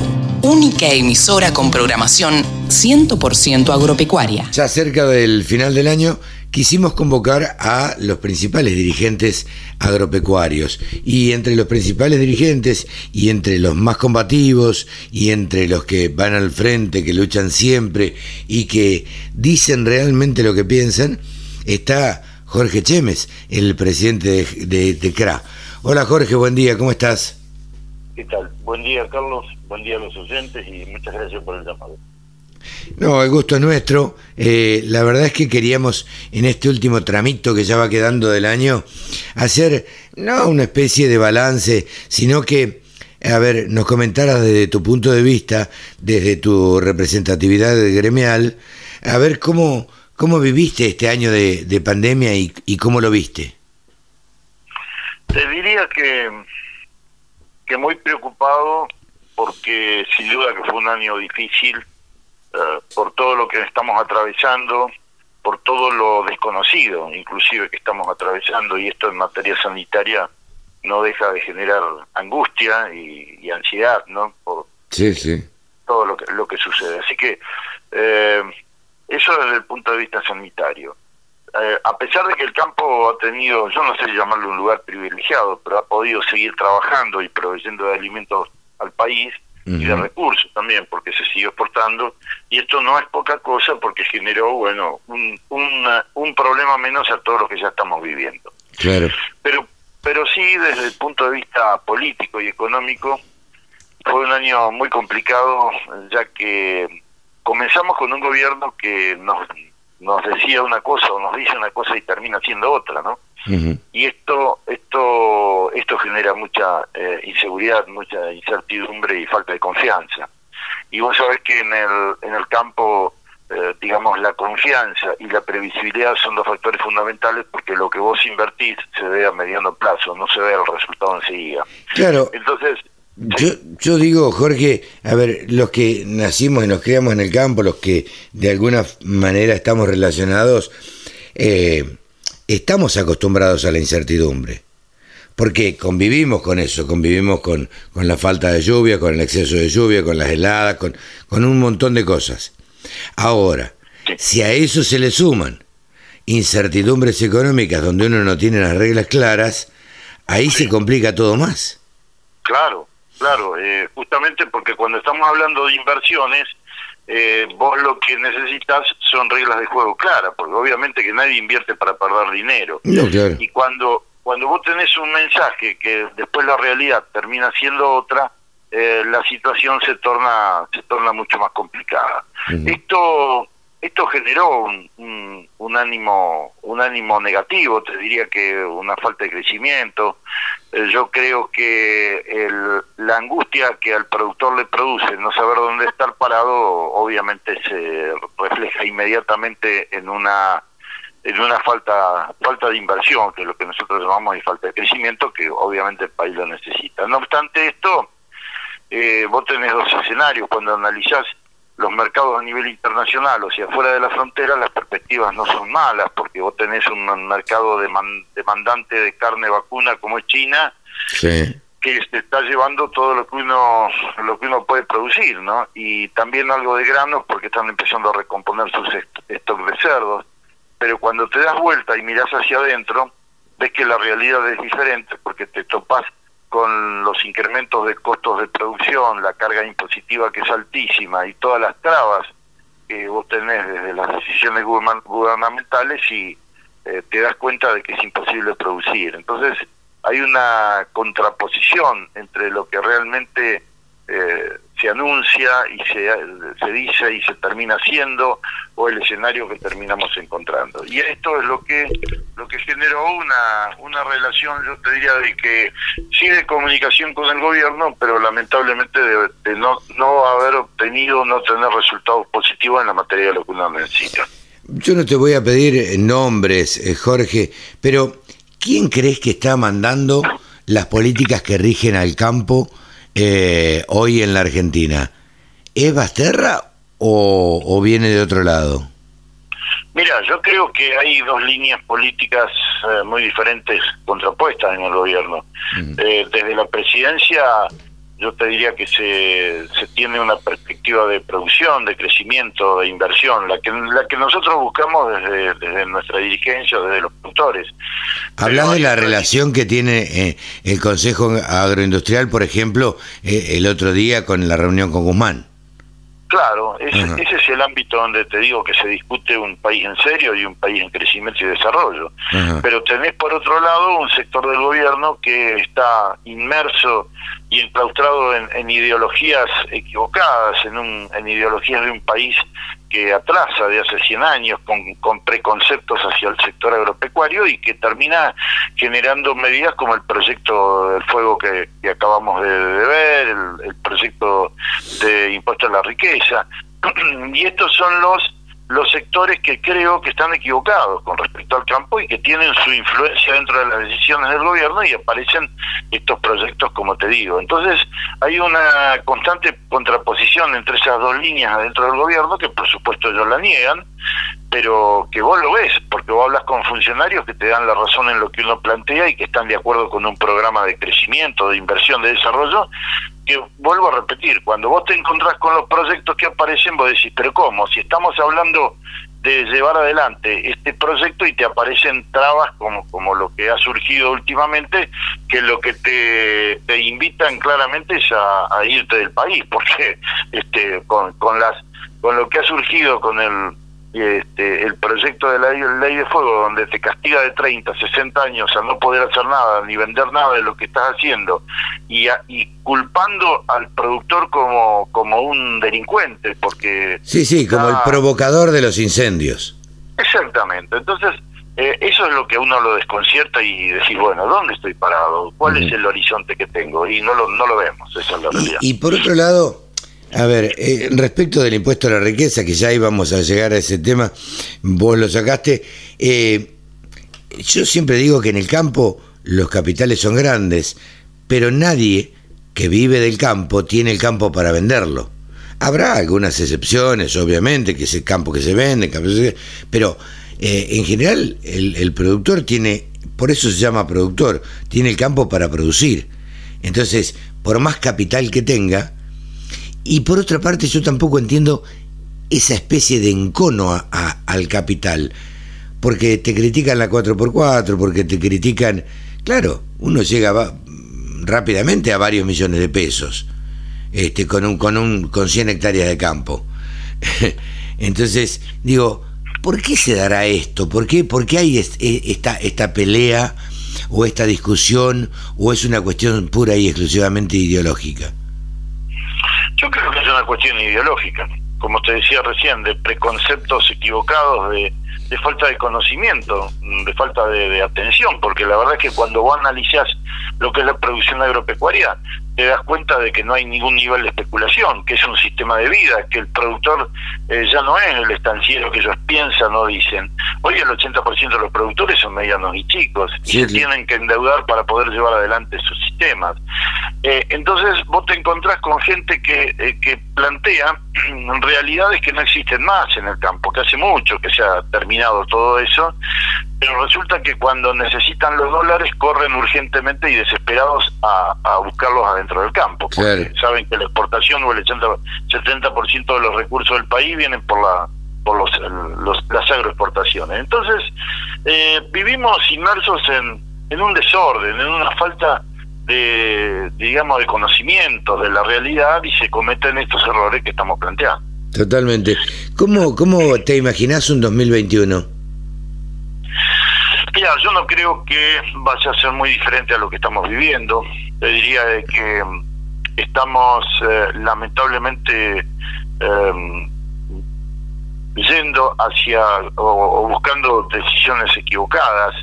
Eh, y sobre todo me preocupa si no se ve lo que hablábamos recién de las perspectivas de un mercado de exportación o mercados externos que pueden ser muy interesantes para exportar. Nosotros tenemos una mejor competitividad que, otros países y esto se puede, si no se ve claramente, lo podemos desperdiciar. Yo creo que no va a ser un año fácil, va a ser un año un año complicado, inclusive en lo sanitario, todavía no creo que no va a estar solucionado lo que estamos viviendo con esta pandemia, pero eh, va a ser un año donde la falta de financiación, inclusive, va a atentar contra el desarrollo. Vos sabés que si hay financiación y perspectivas claras, automáticamente eso eso se transforma en crecimiento. Y lamentablemente creo que todavía estamos lejos de eso. Totalmente. Eh, me parece que, que, tu visión, digamos, es la visión de la mayoría de, de los que tenemos algo que ver con el campo y de los que estamos, como te decía, eh, relacionados. Por otra parte, te hago la última pregunta porque no te quiero robar mucho tiempo. Eh, eh, sé que no es tu tema específicamente, el tema de los cerdos, pero apareció la foto eh, con el presidente de la nación y otros dos personajes más y este y una urna que se decía llena de votos a, favor de los veganos y de la no instalación china. Primero te pregunto qué, qué opinión tenés de la instalación de eh, criaderos de cerdos en la Argentina por parte de los chinos? Y segundo, te pregunto, ¿qué opinas de esa foto? Mira, yo creo que siempre todo lo que sea inversiones, inversiones bienvenido sean. Obviamente que hay que analizarles profundamente cuáles son los objetivos y también cuáles son los puntos negativos que nos pueden generar estas cuestiones. ¿no? Yo tengo una opinión formada de esto. Yo creo que lo que se busca eh, o lo que se está planteando que podrían ser esas inversiones chinas, si tuviéramos políticas de Estado o desde el gobierno de incentivo, eso se podría hacer con capitales argentinos, pero perfectamente, y llevar adelante. ¿Vos crees que sí? Sí, sí, yo ah, te puedo asegurar de que hay hay eh, dinero como para invertir en eso e intenciones. Lo que pasa es que tenés que generar reglas de juego claras. Y en cuanto no haya un horizonte claro, nadie va a poner un mango. Esa es la realidad, vamos a ser honestos. Sí, sí, sí. Entonces, primero tenés que generar las condiciones como para que el inversor se sienta seguro y pueda pueda crecer. Yo creo que hay mucho por hacer en el sector porcino, hay mucho interés. Y a mí me da la sensación de que el mercado chino puede ser un mercado sumamente interesante, que podamos desarrollar esas inversiones acá. Y a lo mejor puede ser muy ingenuo lo que te voy a plantear, pero tal vez habría que, que proponerles a las inversiones chinas que nos presten el dinero a valor producto a devolver en carne, carne porcina, y que esas inversiones se hagan acá con el compromiso de que la producción la puedan tener ellos sin ninguna duda, pero que el negocio en definitiva termine quedando en manos de inversiones argentinas, que no, no se vaya afuera. Sí, sí, y eso sí. yo creo que solucionaría las necesidades para los dos sectores. Los chinos podrían tener la provisión de carne que necesitan y nosotros podríamos llevar adelante las inversiones que tenemos que hacer. Pero bueno, para esto vuelvo a repetir, se necesitan decisiones, eh, reglas claras, decisiones eh, seguras y un objetivo que no venga después a ser, este, digamos, tergiversado eh, por, por opiniones y por cuestiones ideológicas. Claro, y acá la segunda parte de la pregunta, eh, ahora repasando lo que veníamos charlando, ya la contestaste, porque vos dijiste que había eh, discordancias dentro del gobierno, líneas distintas dentro del gobierno, y precisamente esa foto de la que hablábamos este, con una modelo este, que es vegana y no sé qué, y que, y, que desestimaban las inversiones chinas y demás, eh, hasta casi diríamos que es lógica con todo lo que sucede en el gobierno. O sea, este tipo de, de desinteligencias existen en el gobierno y existen dos, dos líneas bien claras, me parece a mí. No sé cómo lo ves vos.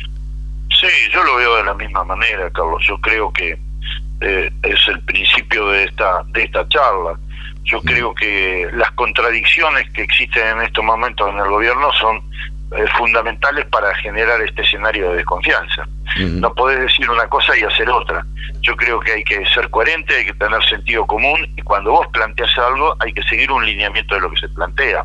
Vos no podés en 24 48 horas cambiar el, el cambiar la, la, propuesta, cambiar los objetivos y que bueno, y que realmente uno no sepa quién está diciendo la verdad. ¿no? ¿Crees que el gobierno tiene un plan? Yo creo que el gobierno está tratando de, de corregir eh, no, creo que no tiene un plan concretamente. Yo creo que va corrigiendo de acuerdo a las a las circunstancias que se le van presentando. Eh, pero también la, eh, la, la, imposibilidad de llevar un plan adelante está dentro de esto que se esté planteando. Si todo el gobierno no tiene un mismo objetivo, es muy difícil generar un plan cuando vos tenés dos líneas que piensan absolutamente diferentes. ¿no? Entonces, primero yo creo que tienen que ordenarse y decidir cuál es la ideología política o hacia dónde se apunta y a partir de ahí empezar a tomar decisiones y, y ordenar todo esto que realmente es un desorden tremendo. Esta sí es la última. Eh, Jorge, el 2021, en, en, en, unos días, arranca un año de elecciones, unas elecciones de medio término. ¿Qué pensás que va, qué política va a instrumentar el gobierno? Porque en general en la Argentina eh, yo no sé si vos estás de acuerdo, pero todos los políticos piensan en función de las elecciones. Ganan hoy y están pensando en dos años a ver cómo van a, hacer las, las elecciones que vienen. Eh, ¿No crees que el gobierno, si quiere y tiene aspiraciones a ganar las elecciones, va a tener que cambiar el rumbo? No tengo dudas. Yo creo que hay un sector eh, que votó a este gobierno hoy y que está muy desconforme porque no se está cumpliendo con los planteos que, se, que se hicieron en, en su campaña o las propuestas, ¿no? Y, y, sin duda que creo que va a tener que, que, corregir si quiere conservar ese sector del electorado. Eh, si no se hace eso, esto realmente yo creo que la, los resultados que se están obteniendo son, son, son muy complicados, son muy preocupantes y va a ser muy difícil porque la gente está buscando eh, un equilibrio en todo lo que es lo político uh -huh. y en la en la medida en que los políticos sigan pensando en las elecciones y no piensen en realmente en proyectos de gobierno, en proyectos serios, en políticas de Estado, va a ser muy difícil porque la gente lo que quiere es que se pongan en marcha políticas de Estado que realmente le resuelvan los problemas a, a la gente y al país y eso creo que no se está no se está viendo profundamente y con claridad. Jorge, eh, te deseo un muy buen 2021 Eh, espero que seguramente seguiremos charlando durante, durante el año. Te agradezco todas las charlas que hemos tenido y la atención que siempre has tenido para con la radio del campo. Un gran abrazo y un muy buen comienzo de año. Pues muchas gracias, Carlos. Eh, el agradecido soy yo por todo el acompañamiento periodístico que nos, nos has brindado este año y, por supuesto, quedamos a, disposición tuya para lo que necesites y mandarles un abrazo tanto a vos, tu familia y todos los oyentes y desearles lo mejor para, para el 2021. Así que abrazo grande y hasta pronto. Que siga muy bien. Jorge Chemes, presidente de CRA. El sector que más ingresos le genera al país se merecía tener una radio www.laradiodelcampo.com. Siempre nos conectamos casi todos los, los sábados con Pablo Adriani. Pablo Adriani es consultor, asesor de empresas y speaker, ahora en un nuevo rol, lo hemos visto ahí en Infocampo, haciendo unas charlas espectaculares. Hola Pablo, ¿cómo te va? Buenos días. Buen día, Carlos, ¿cómo estás? Saludos a vos, a toda la audiencia de la Radio del Campo, que nos sigue sábado a sábado. Eh, sí, lamentablemente se torturan y nos escuchan eh, todos los sábados. Pero bueno, Pablo, la verdad es que la idea no es robarte mucho tiempo, la idea es charlar un ratito en este último programa del año porque consideramos que el 26 y el primero vamos a, dejar descansar un poco a, la gente y retomaremos con todo el 4, 5, 6 por ahí eh, de, del 2021. Pero si yo te digo rápidamente así y alguien te apura y te dice, a ver, Pablo Adriani, decime qué te dejó este 2021. ¿Vos qué tenés que decir? Mira, yo tengo que hablar desde el punto de vista del impacto sociológico, y agroeconómico de distintas situaciones que se dieron en el mercado externas e internas. Entonces, el 2021 nos deja un año eh, con la mayor demanda de commodities de la historia, con una estrategia de China tipo bola de cristal, porque China hace 6, 7 meses que se compró todo, todo, y los mercados subieron todos. O sea que China tuvo un timing para todas las compras, que obtenía información satelital de, de los problemas de girasol en Rusia y Ucrania, obtenía información más precisa de Argentina, de lo que puede hacer la seca, y lo mismo de Brasil. Entonces, termina eh, el 2021 con un China como eh, la punta del iceberg, porque atrás vienen todos los otros países que están posicionándose comprando eh, materias primas agrícolas tanto para convertir en carne para alimentación humana, todo lo que es el sudeste asiático, Asia Pacífico, Medio Oriente, sí, una explosión de demanda. Mm. Esa es un poco la frase del 2021 una expresión de demanda, una suba de precios impresionante en términos de ganancia de dólares de todos los productos, eh, unos, unos precios en Argentina, 400 dólares el girasol, 200 dólares el maíz, 230 dólares el, el, trigo, 320 dólares la soja y 310 la soja nueva, son precios impensados. O sea, terminamos el año con eh, precios de en el top top. Claro. Eh, ahora, ahora te pregunto, Pablo, porque vos hablabas de China como, como el gran comprador. Eh, yo me hago el planteo, si vos como consultor o yo dentro de la consultora en comunicación tengo un solo cliente, la verdad es que voy a depender siempre de ese cliente y que me siga contratando como consultor. Cuando se me cae ese cliente y decide contratar otro, yo voy a estar, eh, eh, digamos, sin ningún cliente. Ahora, eh, ¿nos conviene, les conviene a la Argentina ser tan chino dependiente? No, por eso te decía que China es la punta del iceberg. O sea, Argentina le exporta poco a China y le exporta fundamentalmente poroto de soja, pero le exporta mucho. Poroto, maní, eventualmente cuando tiene que importar aceites, eh, carnes, ¿sí? Si no te olvides que China fue el primer importador de carne de Argentina. Claro, eh, claro. Yo creo que lo, que lo que te decía como punta del iceberg es que el resto es el resto del mundo que está comprando también. Argentina tiene 135 destinos a, maíz, de exportación de maíz. Tiene 80 destinos que le exporta trigo, tiene 120 destinos que le exporta harina de soja y 70 y 50 destinos que le exporta aceite. O sea, la matriz eh, de Argentina está diversificada. En ese sentido, eh, lo que quiero dar a, entender a la audiencia es que China fue el que lideró anticipadamente las compras. O sea, le ganó todo de mano. Yo la vi primero. Entonces, la posición de China es privilegiada, porque está, está muchos, muchos dólares por debajo su promedio de compra de lo que vale el mercado hoy.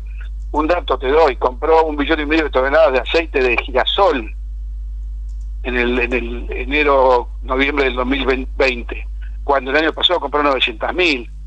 Compró eh, maní, compró colza, compró todo lo que todo lo que es proteínas vegetales y que se pueden convertir en carne, se compró todo. Entonces, pero pero también viene viene fuerte el crecimiento de la demanda de los países de, de India, en el caso de aceites, de los países del sudeste asiático, en el caso de carnes y maíz. Hoy el principal importador de maíz de Argentina es eh, Indonesia y Malasia.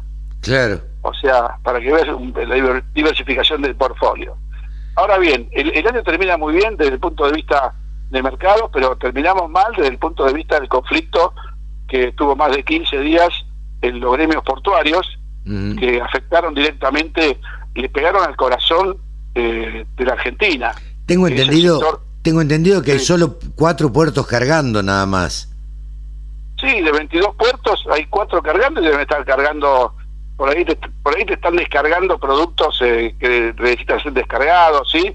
Pero hay de los 22 puertos hay casi 20 vapores que están en, en, el muelle que se les, frenó toda la operatoria, porque al no tener personal portuario eh, están todos parados. Si vos sabés que un barco un barco parado, un día de barco parado son de 15 a 20 mil dólares. Sí, sí. Y, son, y son 19 los barcos que están en, en, en, muelle, pero hay 55 barcos más. Esperando. Están en, están en recalada, como se dice. Claro. Es, es que es una especie de la cola que van a cargar. O sea que la demora que ha producido este paro de los eh, gremios de los portuarios eh, le, le produjo mucho daño al país, al sector y también a los productores, porque vos imagínate, Carlos, se cortó la cadena de pagos, un productor que tenía que entregar trigo y cobrarlo hace cuatro o cinco días, y no lo cobró, y tenía un compromiso, un cheque, un cheque, cubrir un cheque, y, le cortaste la cadena de pagos al productor.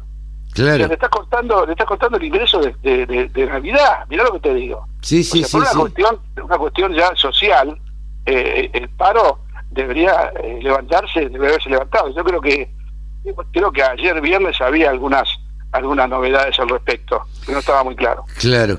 Eh, y ahora, eh, y, por último, no te quiero robar mucho tiempo, porque este es un programa eh, bastante apretadito, el, de, el del sábado 18. Pablo, ¿cómo, ¿cómo avisorás? Digo, yo sé que vos no tenés la bola de cristal, que nadie la tiene, que, que no sos un vidente, ni mucho menos, pero sos un tipo que analiza, un tipo que evalúa y que en base a la experiencia que tiene puede sacar algunas conclusiones. ¿Qué esperas para el 2021? Digo, en materia de, de mercados.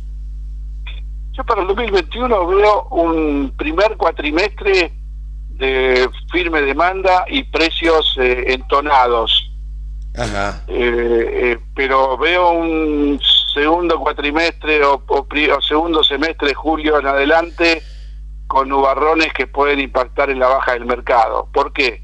Porque todas las pérdidas que tuvimos este año por factores climáticos, en trigo, en, en trigo en Europa y en el Mar Negro, en soja en los países de Sudamérica y en Estados Unidos, en girasol en los países de del, Mar Negro también, Ucrania y Rusia. Si todos esos países vuelven a climas normales, todo lo que perdimos este año de trigo a nivel mundial, casi 30 millones de toneladas, es 6 millones de toneladas de girasol y, otras 15 o 20 millones de toneladas de soja, se, se recuperan.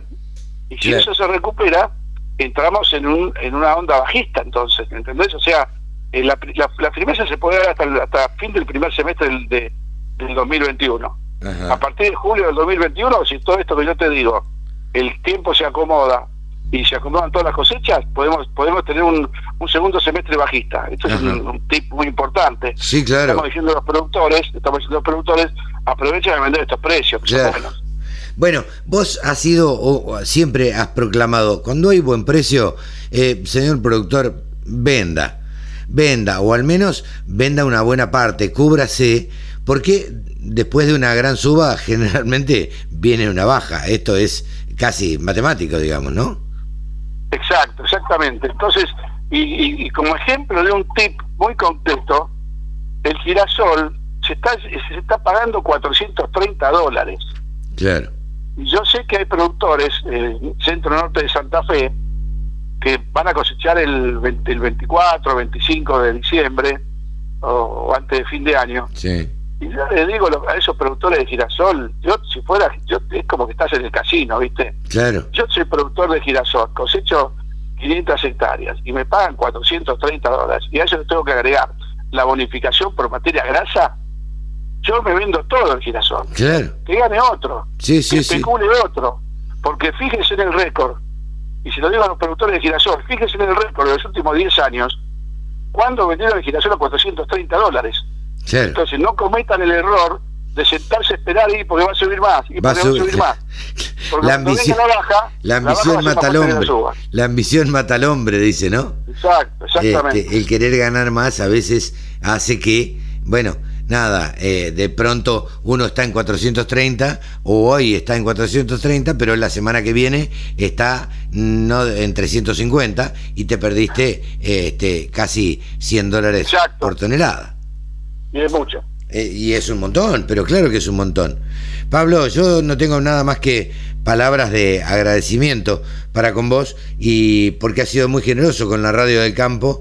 Eh, la verdad es que vos sos una persona muy escuchada, sos una persona que, que es tomada como referente. La palabra tuya, los consejos que vos das o, las sugerencias que vos das o los análisis que vos haces, los haces en base a tu, a tu experiencia y, y bueno, y, tenemos la posibilidad de charlar y de hablar de mercados casi todos los sábados. Nos despedimos, nos vamos a tomar unas pequeñas vacaciones hasta el 4, 5, 6 de, de enero y ahí retomaremos. Este, así que espero eh, volver a contar contigo para el año que viene.